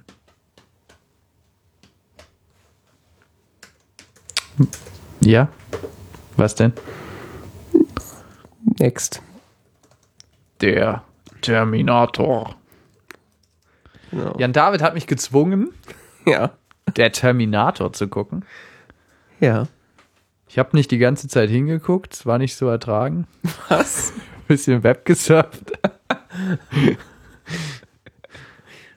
es gab da so gewisse Szenen, da wusste man noch, was passiert. Das war irgendwie. Ja, gut, das ist halt ein Actionfilm. Ich weiß nicht, fand den sehr vorhersehbar. Ja, das ist er auch.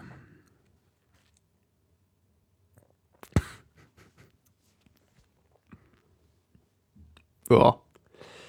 Dennoch. Die äh, Puppe spielt besser als Schwarzenegger. ja, das kann man jetzt so sehen, aber ich meine. Schauspielerisch ist es halt immer so eine Sache. Ich meine. Fangen wir mal vorne an. Wo, worum geht's in dem Film? Also. Jetzt kommt die komplexe Handlung, Achtung. Äh, also der Film zeigt eigentlich nur die Jagd des Terminators hinter Sarah Connor. Äh, so die eigentliche Geschichte, die passiert so eigentlich mehr im Hintergrund. Oder sie, die musst du dir mehr oder weniger vorstellen. also in der, im Jahr 2029 oder sowas, äh, oder nicht schon vorher. Wieso? Das wird doch gezeigt. Was denn? Das Jahr, die Zukunft. Ja, so ausschnittweise, aber noch nicht so richtig. Doch, ich habe ganz viel Panzer über Schädel fahren sehen. Ja, das ist ein großes Motiv in diesem Film. Ja, Panzer über die pa Schädel fahren. Panzer, das ist ganz wichtig. Vor allen Dingen in der Zukunft wird unsere ganze Erde mit Schädeln übersät sein. Ja. Nur Schädel, überall Schädel. Wusstest du das nicht? ist teilweise ein bisschen überdramatisch. Die Straßen sind mit Schädeln gemacht. Also, ein Computer Defense Mechanism System äh, wird äh, self-aware. Ja. Äh, Skynet.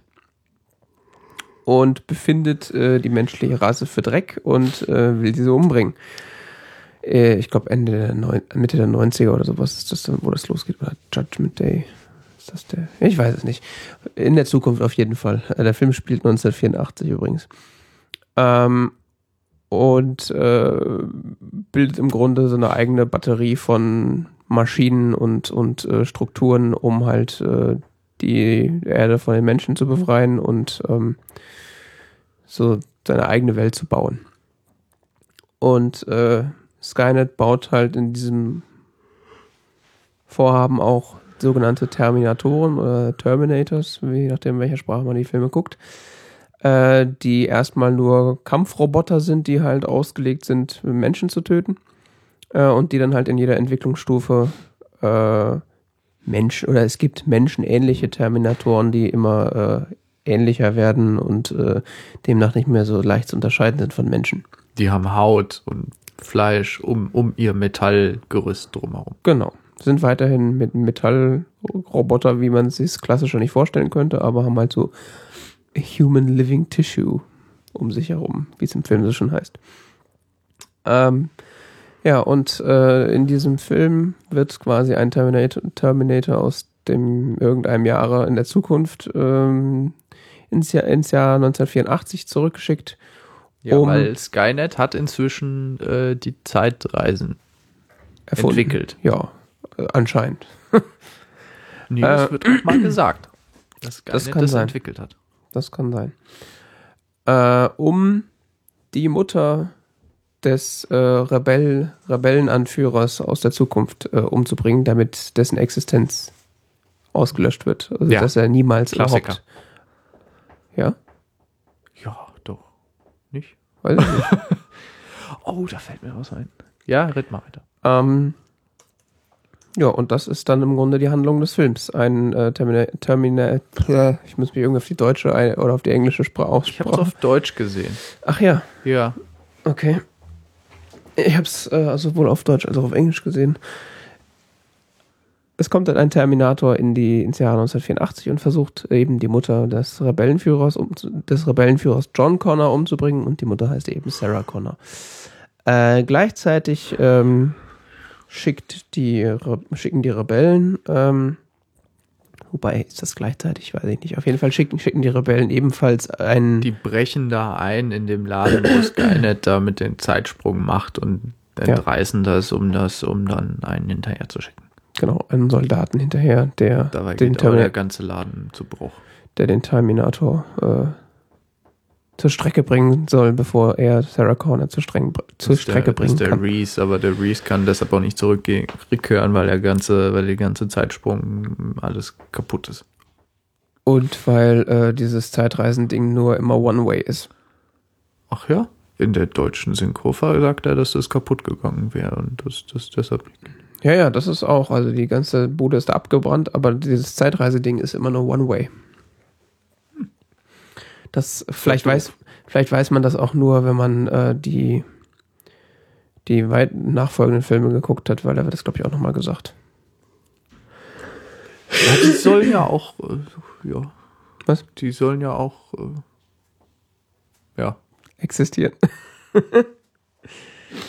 ja.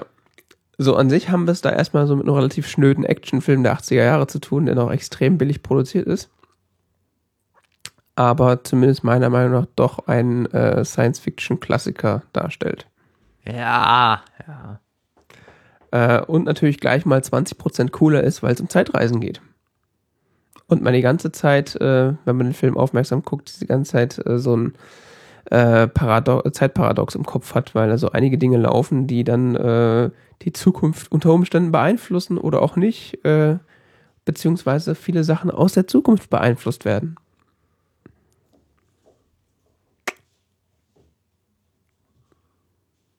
Mehrere? Wie mehrere? Verschiedene Sachen, die da beeinflusst werden. Spoilern wir jetzt eigentlich? Ja, ich glaube, wir spoilern, weil. Wir spoilern jetzt. Weil äh, das, der Film ist ein paar Jährchen alt, wer den noch nicht gesehen hat, äh, hat er Pech gehabt. Ist 30 Jahre alt. 31 Jahre. Oh, ja, äh, ja. In der Zeit hätte man den ruhig mal gucken können. Gell, Johannes? Ja, mein Gott, ich bin nur 47. ja. Ähm, Es gibt mehrere Paradoxe. Also ich, ich weiß nur, dass, dass der, der, der Reese ist der Vater vom Connor. richtig, also der zurückgeschickte Kyle Reese ist, äh, tats ist, äh, ist dann im Endeffekt Also der John von Connors Connor, Vater. John Connor beauftragte Reese wird der Vater von John Connor. Richtig. Ja. Ist ja jetzt noch nicht so schlimm. Was? Gut, wir sind Doctor Who gewohnt, aber trotzdem. Ja, guck mal den Zeitreisenfilm, den ich dir letztens empfohlen habe. Ja, das werde ich noch machen. Habe ich ja nicht geschafft. Dann weißt du, was ein Paradoxon ist. Äh, ja, ich glaube, da sind, sind noch sonst noch ein paar andere Para Paradoxae drin. Säg, Säg kann es nicht sein, das ist lateinisch. Ähm, Reese sagt ja auch, dass er nicht aus der Zukunft kommt, sondern aus One Possible Future. Und irgendwie hängt alles von, von ihr ab. Paradoxa. Hm.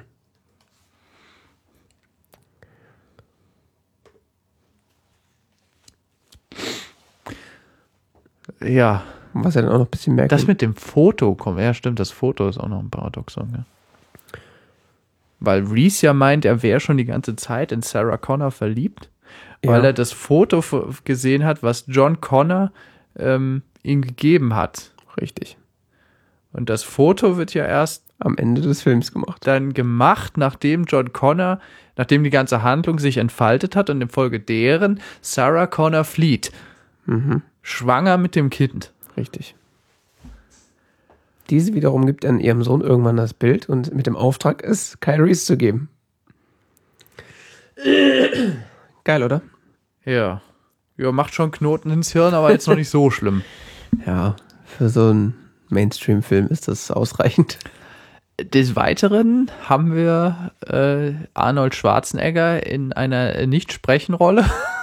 Das kann man so nicht sagen. Sagt er was? Ja klar, Wann? Gib mir deine Kleidung, jetzt. Gleich am Oh, Anfang. stimmt. Ja, ja, ja. Und er sagt auch mal. I'll be back. Echt? ja klar. Hast du den Film oft geguckt? Nein, ich, ich erinnere mich, er sagt er mal durchs Telefon, sagt er mal zu dem Motel. Wo sind Sie? Ja. Ne, er sagt auch, äh, I'll be back. Ja, die ganzen Klassikersprüche, so, das, das weswegen Ja, er ich weiß, dass das, ich weiß, dass er das sagen muss, weil ich das weiß, dass das aus dem Film kommt, aber ich habe es eigentlich nicht mitbekommen. äh, in, in dem Moment, wo äh, John, äh, Sarah Connor und Kyle Reese in der Polizeistation sind. Hm. Äh, da kommt er doch erstmal so zur Polizeistation hin und, fra Ah, stimmt. und fragt ja, dann so, Ja, ja. Äh, ich bin ein Freund von ja bla. im Deutschen sagt er, ich komme zurück. ja, deswegen guckt man ja. halt nicht auf Deutsch. Ja, stimmt schon. ja, ich hätte ihn eigentlich auf Englisch gucken müssen, aber das war es mir dann irgendwie auch nicht wert, weil ich dachte so, äh, so ein trashiger Film, den kann ich auch in der trashigen Synchronisation gucken. Ähm, wobei ich sagen muss, ich habe den ja auf Deutsch und auf Englisch geguckt und in der deutschen Variante ist er schon, er ist schon gut synchronisiert, also da kann man eigentlich nichts sagen. Ja, ist schon okay. Also das ist schon wesentlich besser als das, was man heutzutage teilweise vorgesetzt kriegt. Aber die ganzen äh, österreichischen Schmankerl, die der Arni so fallen lässt, die kriegt man ja gar nicht mit. Ja, den Akzent, gell. So, I'll be back. das macht den Film gleich nochmal tausendmal lustiger. Das, ähm, dazu gibt's auch, äh, habe ich erst letztens gehört, I'll be back. einen interessanten Podcast und zwar die, äh, die Herrschaften und die Damen von äh, The Incomparable, die ja dann doch das eine oder andere äh, Geek-Kulturwerk äh, auseinandergenommen haben, Ja. haben eine ganze Folge darüber, über den Film gemacht. ähm, und ich dachte am Anfang, als ich den Film zum ersten Mal gesehen habe, dachte ich auch so, ach du Scheiße, was für ein Trash.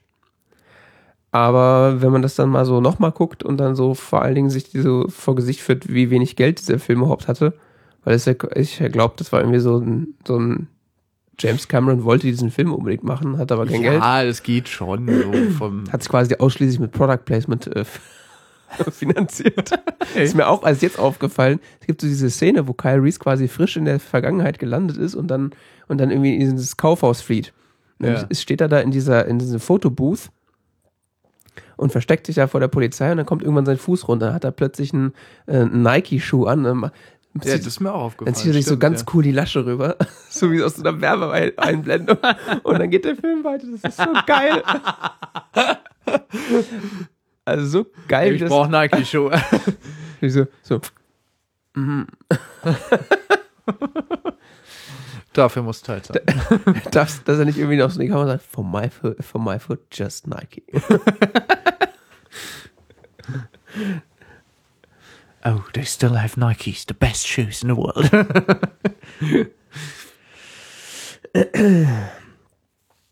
ähm, ja, was vor allen Dingen bei The Incomparable gelobt wurde, ist äh, das, ähm, das Roboter-Design. Oder das, das Design des Terminators. Ähm, weil das ja ziemlich zeitlos ist tatsächlich. Der Schwarzenegger. Nee, das unter dem Schwarzenegger drunter. Also die, die Metall. ja, schon klar, ja. Also das ist. Ähm, das sieht nicht schlecht aus, ja. Das sieht zum einen nicht schlecht aus. Äh, die haben zwar Probleme äh, so mit der Animation in Anführungszeichen, weil es ist keine Animation, sondern so ich glaube, das ist tatsächlich so eine Puppe, die sie so bewegt so Stop Motion, ja. Das sah schwer ja, genau. Stop Motion aus. Dann haben sie dann irgendwann, äh, wenn der dann so frei in der Landschaft steht und sich bewegt, da sieht man dann, dass dann die Figur so ruckelnd durch die Landschaft läuft. Ja. Äh, das, das ist halt extrem. Ja, das ist so der Punkt, was ich halt extrem trashig finde, aber was man halt entschuldigen muss, weil einfach 84 ist halt 84. Und wenig Geld. Ja. Ähm, ja, oder solche Sachen, wo dann halt diese Gummipuppe da gezeigt wird, wo sich dann das Auge rausschneidet. ja, das war so absurd. Das ist so echt absurd, aber auf der anderen Seite, wie sollen sie halt sonst zeigen, dass da eine Maschine drunter ist? Ja, klar. Ich meine, das ist 84, da muss man den Leuten ja auch erklären, dass so Maschine, ja, hm? ja. Da ist das mit den Androiden noch nicht ganz so. Ja, ich fand auch, ich fand das, den Teil fand ich schon okay was ich sehr trashig fand, war so die Darstellung der Zukunft. Das irgendwie, das hätten sich teilweise sparen können. Das ja, das ist, das ist tatsächlich, äh, ich, ich glaube, wenn sie das weggelassen hätten, wäre wär der Film noch, noch mal so eine ganz andere Liga geworden. Das hätte man noch ein bisschen anders machen können. Nicht so, nicht so stark dann noch mal so überbetonen. Das ist ja. irgendwie, dafür waren dann die Zukunftsszenarien doch zu trashig irgendwie. Also, Vor allem zu überdreht düster. Ja. Ja, das ist absurd. Ich glaube, der Film hätte, das hätte dem Film tatsächlich gut getan, wenn das ja. entweder ganz, wenn sie es ganz weggelassen hätten. Ja, vielleicht noch ein bisschen anders einweben oder so, was weiß ich. Er hätte vor allen Dingen dann die Fantasie der Leute halt äh, die Arbeit übernommen. Weil um so ein Zukunftsszenario zu schaffen, da war dann offensichtlich zu wenig Geld da. Eben. Aber auf der anderen Seite. Äh, du musst dich ja auf das, was du mit den Mitteln, die du hast, machen kannst, fokussieren. Und das ist irgendwie, das ist zu weit gegriffen. Ne? Ja, aber auf der anderen Seite fand ich es dann doch dafür, dass es quasi so wenig Geld hatten, dann doch irgendwie, irgendwie cool. Und dann haben sie irgendwie so große Maschinen rumfahren lassen, die ständig über, über Skulls drüber fahren. Und dann diese komischen Anzüge, in denen die da rumrennen mit ihren ja. Waffen. Das ist so geil. Aber das macht es irgendwie so. ja. Da hast du schon recht, das wäre wahrscheinlich. Damit er heute noch, also damit er ein bisschen zeitloser wirkt, hätten sie das weglassen müssen. Das stimmt ja. wohl.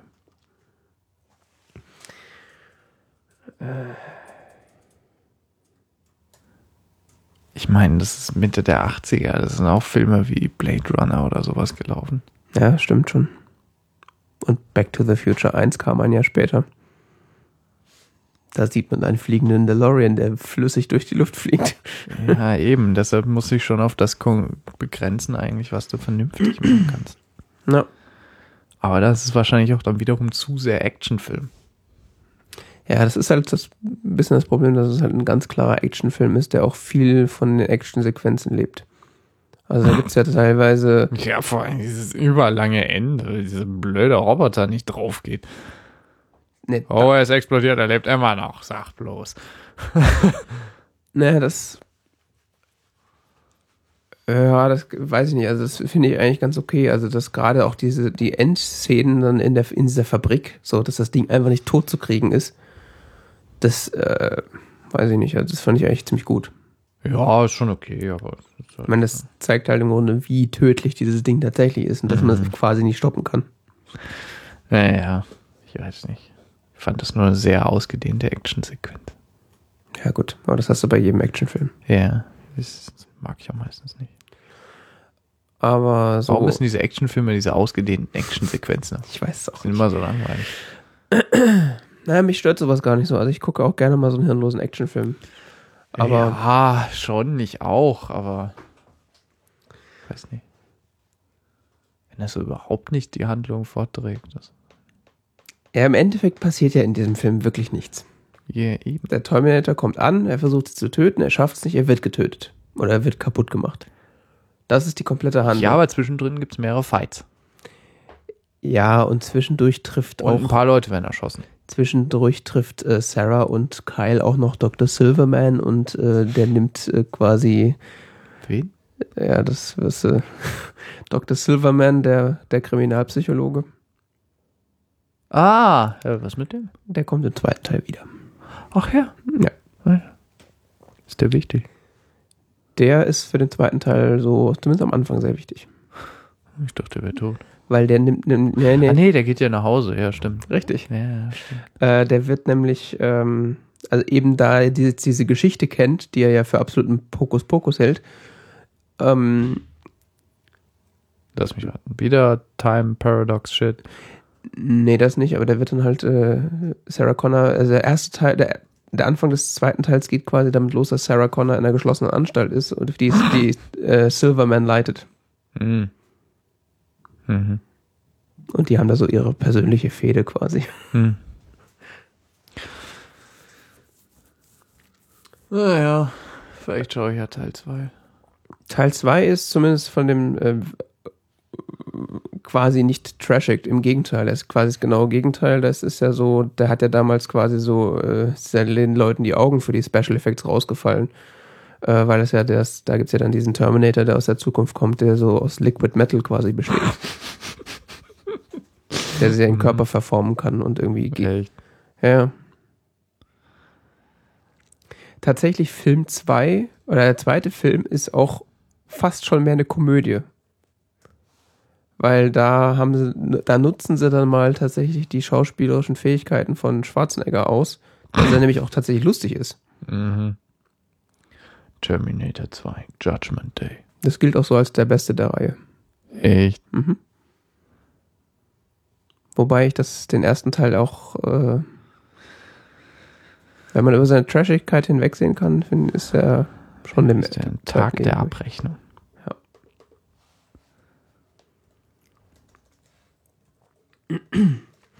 Um nochmal auf die schauspielerische Leistung von Schwarzenegger zurückzukommen.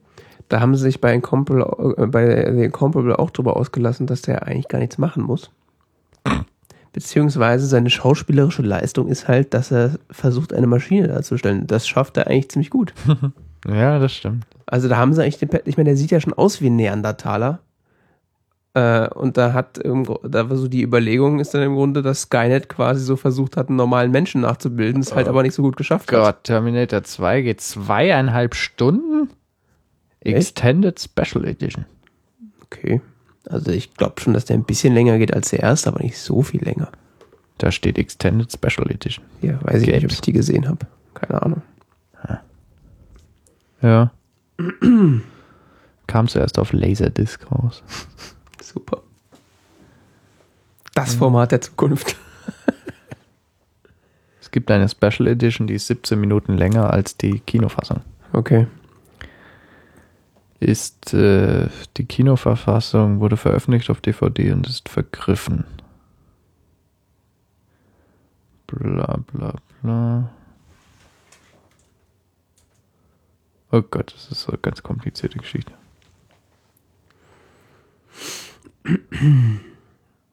Hier steht Kinofassung 137 Minuten, Extended-Version 153 Minuten, äh, Minuten, Ultimate-Version 156 Minuten. Terminator 2. Ja. Okay. Terminator gibt es nur eine Version. Das kann auch nicht sein. Ich glaube, die deutsche Version ist irgendwie geschnitten. Ja, also mal von sowas abgesehen. Altersfreigabe und Schnittfassung. Ja, ja, da gibt's. Ach ja, die Originalversion des Films ursprünglich eine Altersfreigabe ab 18 Jahren und wurde 1985 indiziert. Deswegen waren da alle so heiß drauf, den zu gucken. Ja, im August 2010 wurde sie vom Index gestrichen. Oh Mann. Erhielt 2010 dann eine Altersfreigabe von der FSK ab 16. Wodurch sie vor einer erneuten Indizierung geschützt ist. Der war indiziert? Aufgrund der Indizierung der Originalversion durften bis 2010 im deutschen Free TV stets nur geschnittene Versionen gezeigt werden. Diese Versionen waren je nach Umfang der Kürzung ab 16 und 18 Jahren freigegeben, so die Wikipedia. Erste Ausstrahlung 1992 auf RTL Plus. Super. Gut, ich brauche da jetzt auch nicht so mega blutige Szenen noch zusätzlich drin, von daher ist mir das relativ wurscht. Die alte, ab 16 Jahren freigegebene deutsche DVD war gegenüber der Originalversion um rund 5 Minuten geschnitten. Das, weiß gar nicht, ist das viel oder wenig? Das ist viel. Ja? 5 Minuten ist schon nicht wenig, ja. Naja, da kannst du wahrscheinlich davon ausgehen, dass einfach da jede, jede Tötungsszene einfach mal wesentlich äh, ausgiebiger dargestellt wird. Ja, schon klar.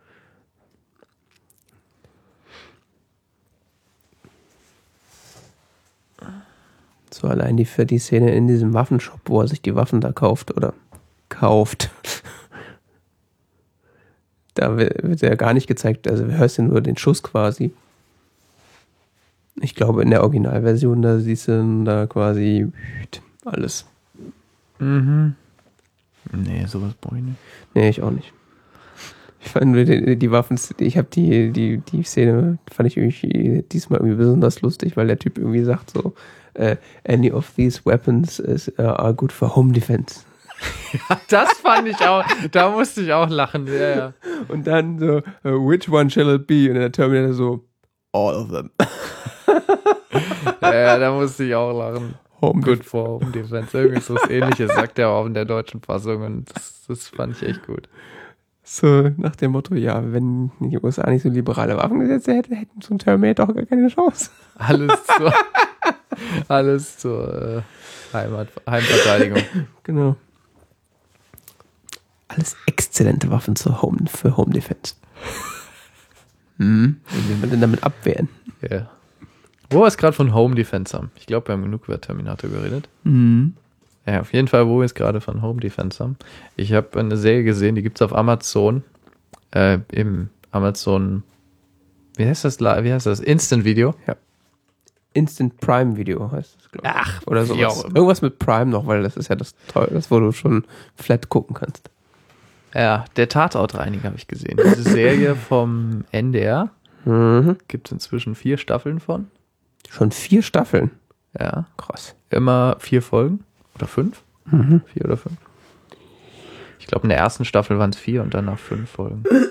Okay. Lass ich mal gerade mal gucken kurz. Ja, in der vierten, St ja, dann waren es fünf. In der ersten, ersten Staffel waren es vier Folgen. Ich hatte am Anfang, ich hatte immer mal so zwei Folgen gesehen und dann irgendwie über Ewigkeiten liegen lassen. Ich meine, das lief ja schon 2011 lief ja die erste Staffel im Fernsehen, gell? Irgendwann Mhm. mitten in der Nacht oder so, gell? Mhm.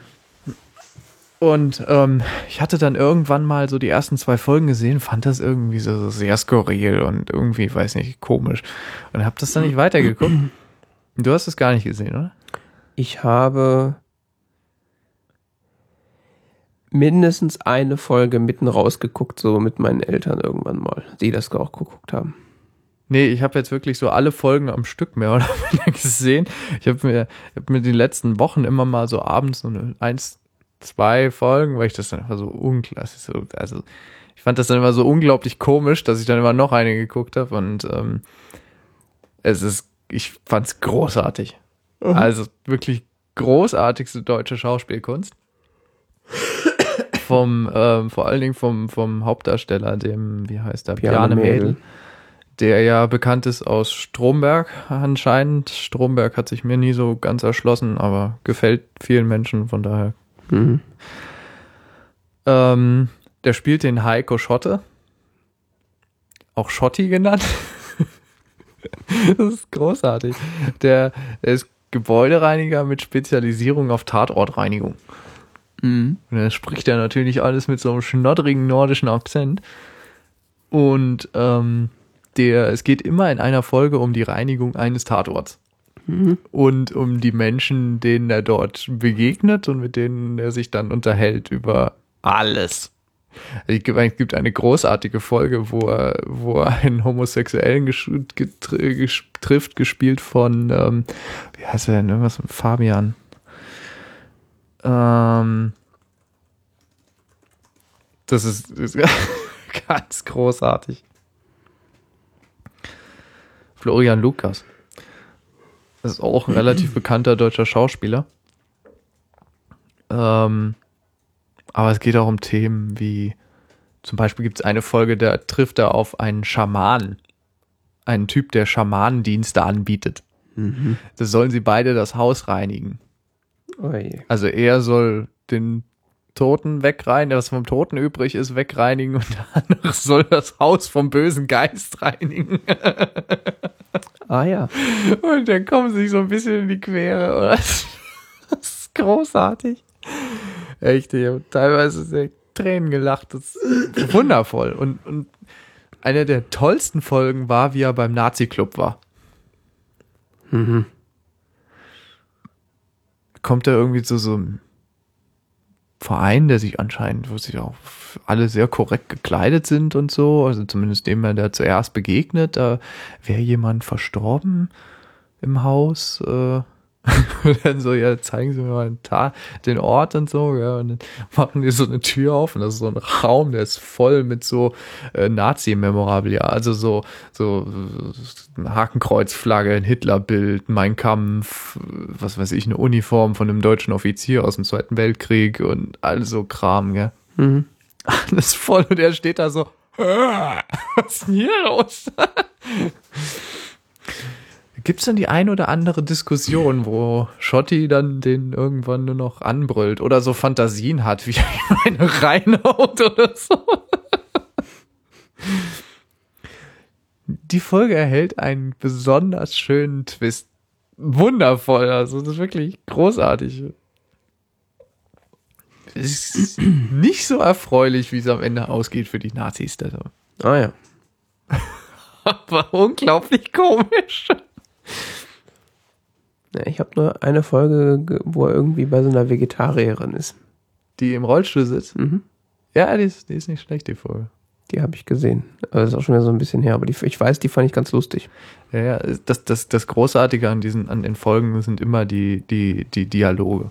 Also Wikipedia schreibt hier Kammerspielartige Szenen. Es geht halt wirklich immer um, um ihn und meistens nur eine weitere Figur. Es gibt auch, es gibt auch eine Folge, wo er dem Mörder begegnet.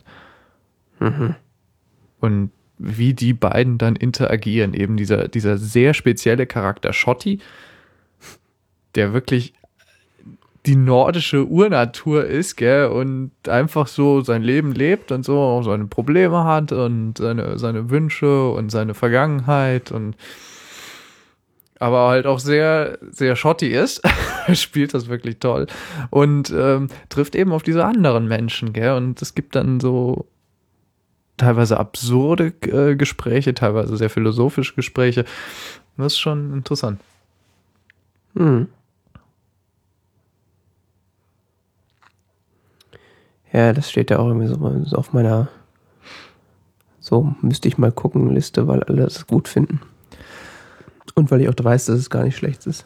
Was jetzt noch ein bisschen interessant ist, ist die, ist die Ausstrahlungsgeschichte. Also die wurde ja einmal die erste Staffel 2011 äh, ausgestrahlt und dann war das mehr oder minder so äh, im Nachtprogramm. Mhm. Und ist dann mehr oder minder so fast untergegangen, wurde aber von Fans sehr stark gehypt und wurde dann sogar für den Grimme-Preis nominiert. Grimme, nicht Grimme. ähm, woraufhin der NDR dann tatsächlich neuere Folgen, eine zweite Staffel produziert hat. Das heißt, haben die, haben die dann die Sendung produziert am Anfang für das Nachtprogramm oder war. Man, man das weiß ich nicht. Die wurden halt mal produziert und dann mitten in der Nacht ausgestrahlt, weil man kann ja als öffentlich-rechtlicher Sender sowas nicht zu Primetime ausstrahlen, weil das äh, viel zu intellektuell. Ach so. Das geht da nicht. Da muss doch äh, unser schöner Land laufen oder sowas. Ne? Helene Fischer. Genau. Ähm, was jetzt ganz schön war an der letzten Staffel, die kam wenige Tage nachdem die äh, im Fernsehen lief, auch in Mediatheken und äh, im, auch in den Streaming-Plattformen raus. Mhm. Also diese, diese vierte Staffel, die, die lief wirklich erst im Dezember und du kannst die quasi seit dem ersten Tag auf Amazon gucken. Ja, das ist sowieso relativ faszinierend, dass es das so gut überall gibt. Also es gibt es auch auf Netflix und das gab es auch auf Watch Ever, glaube ich, als ich das noch hatte. Und auf Amazon. Also das ist schon. Da wurde mal was richtig gemacht. Das kann man Hier nicht sagen. Die, die, die Folgen Watto, Watt Olympiade, der Putzer, damit muss man rechnen und der Fluch und Tauschgeschäfte wurden bis zum 30. Dezember 2014 ausgestrahlt. Ich habe hm. es schon gesehen. Also ist, ich habe das irgendwann so Anfang des Jahres gesehen. Jetzt. Ja. Vor zwei Wochen oder so. Okay.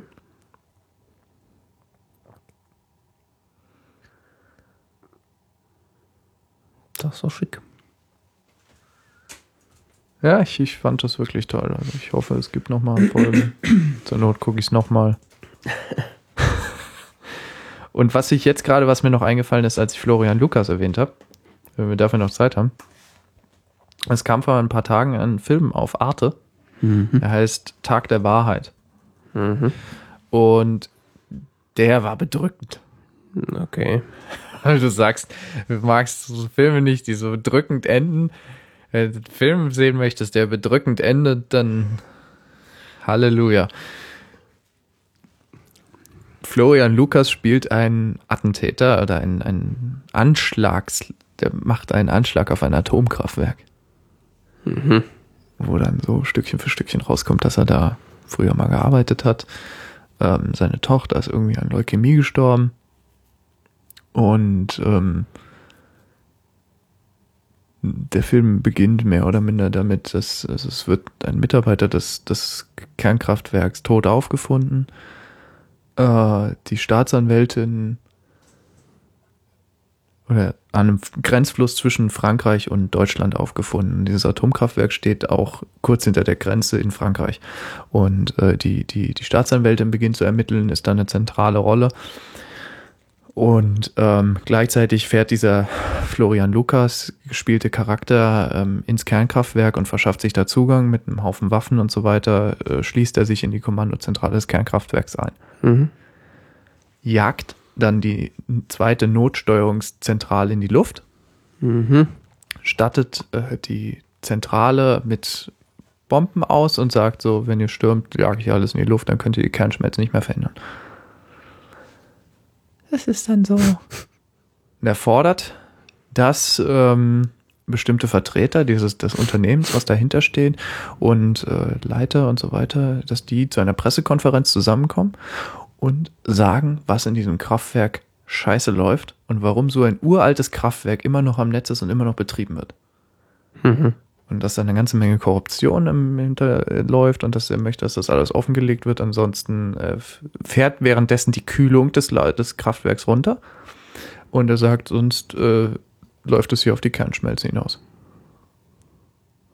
Ah, okay. Setzt ein Ultimatum bis in drei, bis in vier Stunden oder so ist das bitte, hat das zu geschehen. Ansonsten äh, jage ich hier das in die Luft und dann können sie die Kernschmelze nicht mehr verhindern. Ja, so weit, so schön. da denkst du schon, dass so, oh Gott, was singst so langsam? Also, das, das, das ist wie stark motiviert, der Junge. Ja, es, es, kommt dann raus, dass er das zwei Jahre vorbereitet hat. Und äh, es ist echt äh, bedrückend, wenn dann, vor allen Dingen, wenn du dann weißt, wie der Film ausgeht. Mhm. Soll ich das spoilern? Keine Ahnung. Willst du noch sehen? Wahrscheinlich, also ich nicht, aber vielleicht Zuhörende. Keine Ahnung. Achtung, jetzt kommt großer Spoiler, ja? Achtung. Spoiler, Achtung. Am Ende, ähm, es kommt dann raus, dass äh, im Laufe des Films kommt raus, dass ähm, ähm, er seine Tochter, die er hatte, mitgebracht hat in das Kernkraftwerk, um mir zu zeigen, wo er arbeitet. Er war, der Attentäter war früher Mitarbeiter dieses, dieses, dieses Kernkraftwerks. Ja. Gerade an dem Tag gab es aber einen Zwischenfall, bei dem erhebliche Maße Radioaktivität ausgestoßen wurden. Mhm. Dieser Fall wurde nie gemeldet, sondern wurde wie viele andere Fälle nur als kleinerer Zwischenfall zu den Akten gelegt. Wie gesagt, Korruption und so weiter sind am Laufen. Er möchte anscheinend, dass das ans Tageslicht gerät, kommt. Währenddessen sieht man auch wiederum, während des Films sieht man auch Szenen, wie sich die Marketingabteilung mit dem Leiter des äh, Energiekonzerns unterhält, wie man nun dieses ganzen Vorfall äh, möglichst äh, angenehm abwickeln kann. Wohlgemerkt, das ist gerade ein Terrorist in der Leitzentrale des Atomkraftwerks. Egal. naja. Man muss sich ja eine Marketingstrategie ausdenken. Klar. Sagt noch vor allen Dingen so einer mit netten Schweizer Akzent, gell? Der Marketingchef kommt aus der Schweiz. Okay, und das ist inwiefern. Das macht die ganze Szene noch absurder irgendwie, weil er so locker flockig so da, so da sitzt und so, ja, und wenn es jetzt zu einem Supercar kommt, dann. In der Schweiz sind wir geschützt. Ja, so ungefähr. Also fängt er an, so ganz, ganz übel. Auf jeden Fall war dieser äh, Attentäter damals mit seiner Tochter in diesem Kern, äh, zu dem Tag halt, und die Tochter erkrankte an Leukämie und starb. Hm, und äh, er geht davon aus, dass es daran liegt. Ja, er hat selbst auch Leukämie, was dann im Film rauskommt. Ah, okay. Und einige andere Menschen, dieser, die an dem Tag als Besucher im Kraftwerk waren, auch sind auch erkrankt und so weiter. Es ist wirklich erheblich anscheinend Radioaktivität ausgetreten, aber es gab auch noch viele andere Fälle. Das hängt mit diesem zweiten Plot zusammen, mit dem Typen, der tot aufgefunden wurde. Der war nämlich derjenige, der die Akten gefälscht hat. Mhm. Der hat Suizid begangen hat vorher aber auch noch ein Video veröffentlicht, hat noch ein Video aufgenommen, wo er alle einzelnen Vorfälle, die er vertuscht hat, aufzählt. Okay. Nun sagt der Attentäter, ich möchte, dass um 8 Uhr, dass um 8 Uhr in den Nachrichten äh, die unter anderem dieser Typ, der, der, die, der Suizid begangen hat, erscheint und so. Und äh, der Leiter des Energiekonzerns und der Energieminister von Frankreich. Nun äh, ist es irgendwann ist der Film zu Ende, die Staatsanwältin hat inzwischen ermittelt, hat auch dieses Video gefunden und so weiter, gell, und hat inzwischen begriffen, was, dass da wirklich sehr viel Scheiße lief, gell. Weil das muss ja erstmal rausgefunden werden. Wir begleiten im Film die ganze Zeit die Staatsanwältin, die das so Stückchen für Stückchen rausfindet, während dieses Ultimatum weiterhin läuft, diese vier Stunden oder so. Mhm. Nun ist es acht Uhr abends. Man hat bereits einmal versucht, das, den Laden zu stürmen was in Fehlschlägen äh, landete, äh, ausartete. Und es ist 8 Uhr abends und der, Energiemin der Energieminister, glaube ich, stellt sich vor die Kameras und sagt, ja, in diesem Moment äh, wird das Kernkraftwerk gestürmt, gestürmt und so weiter. Und der sitzt da drin und guckt das halt im Fernsehen, aha, wir werden gerade gestürmt, gell. Es spitzt sich zu und die Staatsanwältin schafft es, dass dieses Offenbarungsamt, was der, äh, was der Suizident aufgenommen hatte, eingespielt wird, statt dieser Pressemitteilung von dem Energieminister. Mhm. Da sieht der Attentäter, okay, es kommt gerade alles ans Licht und möchte sich ergeben vor den reinstürmenden Truppen. Ja. Und, und du siehst in einer dramatischen Szene, wie er erschossen wird und dann in Zeitlupe, wie so eine Kugel langsam auf eine von den Bomben zufliegt. Ah, sehr schön. Also kommt zur Explosion und man sieht nur noch, wie sich einer von den, von den, von den Spezialeinsatztruppen rausschleppt aus dem Kraftwerk ja, und sagt, die sind alle tot und so, der Leitstand ist explodiert. Und du weißt in dem Moment, cool, es wird zu Kernschmelze mitten in Europa kommen. Und es ist nicht mehr aufzuhalten.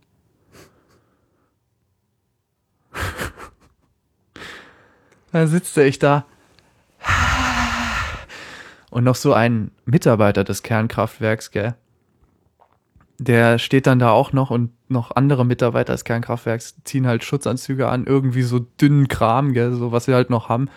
Und guckt halt nochmal so die Staatsanwältin an, die so meint, sie können da doch jetzt nicht reingehen. Ich muss. ja.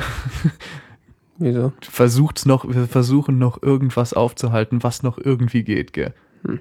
Und er weiß er so, okay, das wird er wahrscheinlich nicht überleben. Aber ja, aber alle anderen halt auch nicht. So suggeriert das der Film und sonst halt die Polizei sagt, das Gebände wird evakuiert und so weiter und aber es ist klar, dass es zumindest mal Tschernobyl kommen wird. Hm. Wenn nicht noch mehr.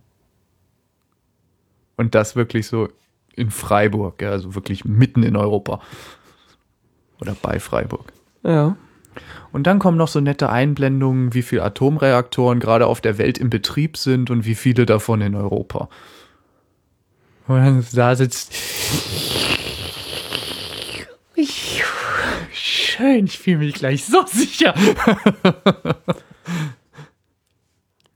Ja, gut, dass wir eine Vorratsdatenspeicherung haben. Ne? dass wir nicht von ganzen, vom ganzen islamischen Terror geschützt sind. Tja. Das war der Film Tag der Wahrheit. Okay. Deutsche Produktion? Ja. Krass. Er würde auch gerade in den Medien rauf und äh, runter gelobt. Ich weiß nicht, ob man den noch sehen kann. Bestimmt nicht. Ist bestimmt schon aus der Mediathek gelöscht worden. Ja, ist er auch bei Arte. Der lief vor sechs Tagen, aber nochmal in der ARD. Es kann sein, dass man vielleicht da noch. Wahrscheinlich auch nicht. Bis 21.01. noch verfügbar. Ab 20 Uhr abends. Aha. Also bis morgen kann man sich tatsächlich noch in der ARD oder heute Abend kann man sich noch in der ARD äh, runterladen. Äh, in der ARD Mediathek schauen, Entschuldigung. Ähm, YouTube.de. wie auch immer. Oder man hat Online-TV-Recorder. Das benutzt du noch? Ja, das ist so für zurückliegende Dinge teilweise sehr praktisch. Wobei die jetzt hier Modell umstellen, ihr, Finan- ihr Bezahlmodell. Ähm, der Film ist wirklich bedrückend. Aber ansonsten gut gemacht. Ist er, also ist er gut oder? Ja, der ist echt gut gemacht. Also die wissen, wie viel Geld sie haben und setzen das vernünftig ein. Das ist Okay. Ist man nicht so gewohnt vom deutschen Fernsehen. Wurde auch rauf und runter. Was schreiben Sie hier bei der Freitag?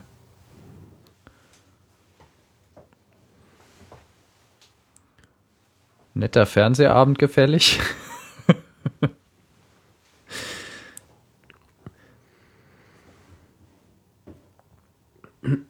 ja, hier schreibt der Autor bei, Freit bei der Freitag auch, ähm, er kam, hat, wollte, wollte eigentlich so schön mit dem Laptop auf den Knien noch den Film sich reinziehen, hat dann aber den Laptop zur Seite gelegt und weil es ist echt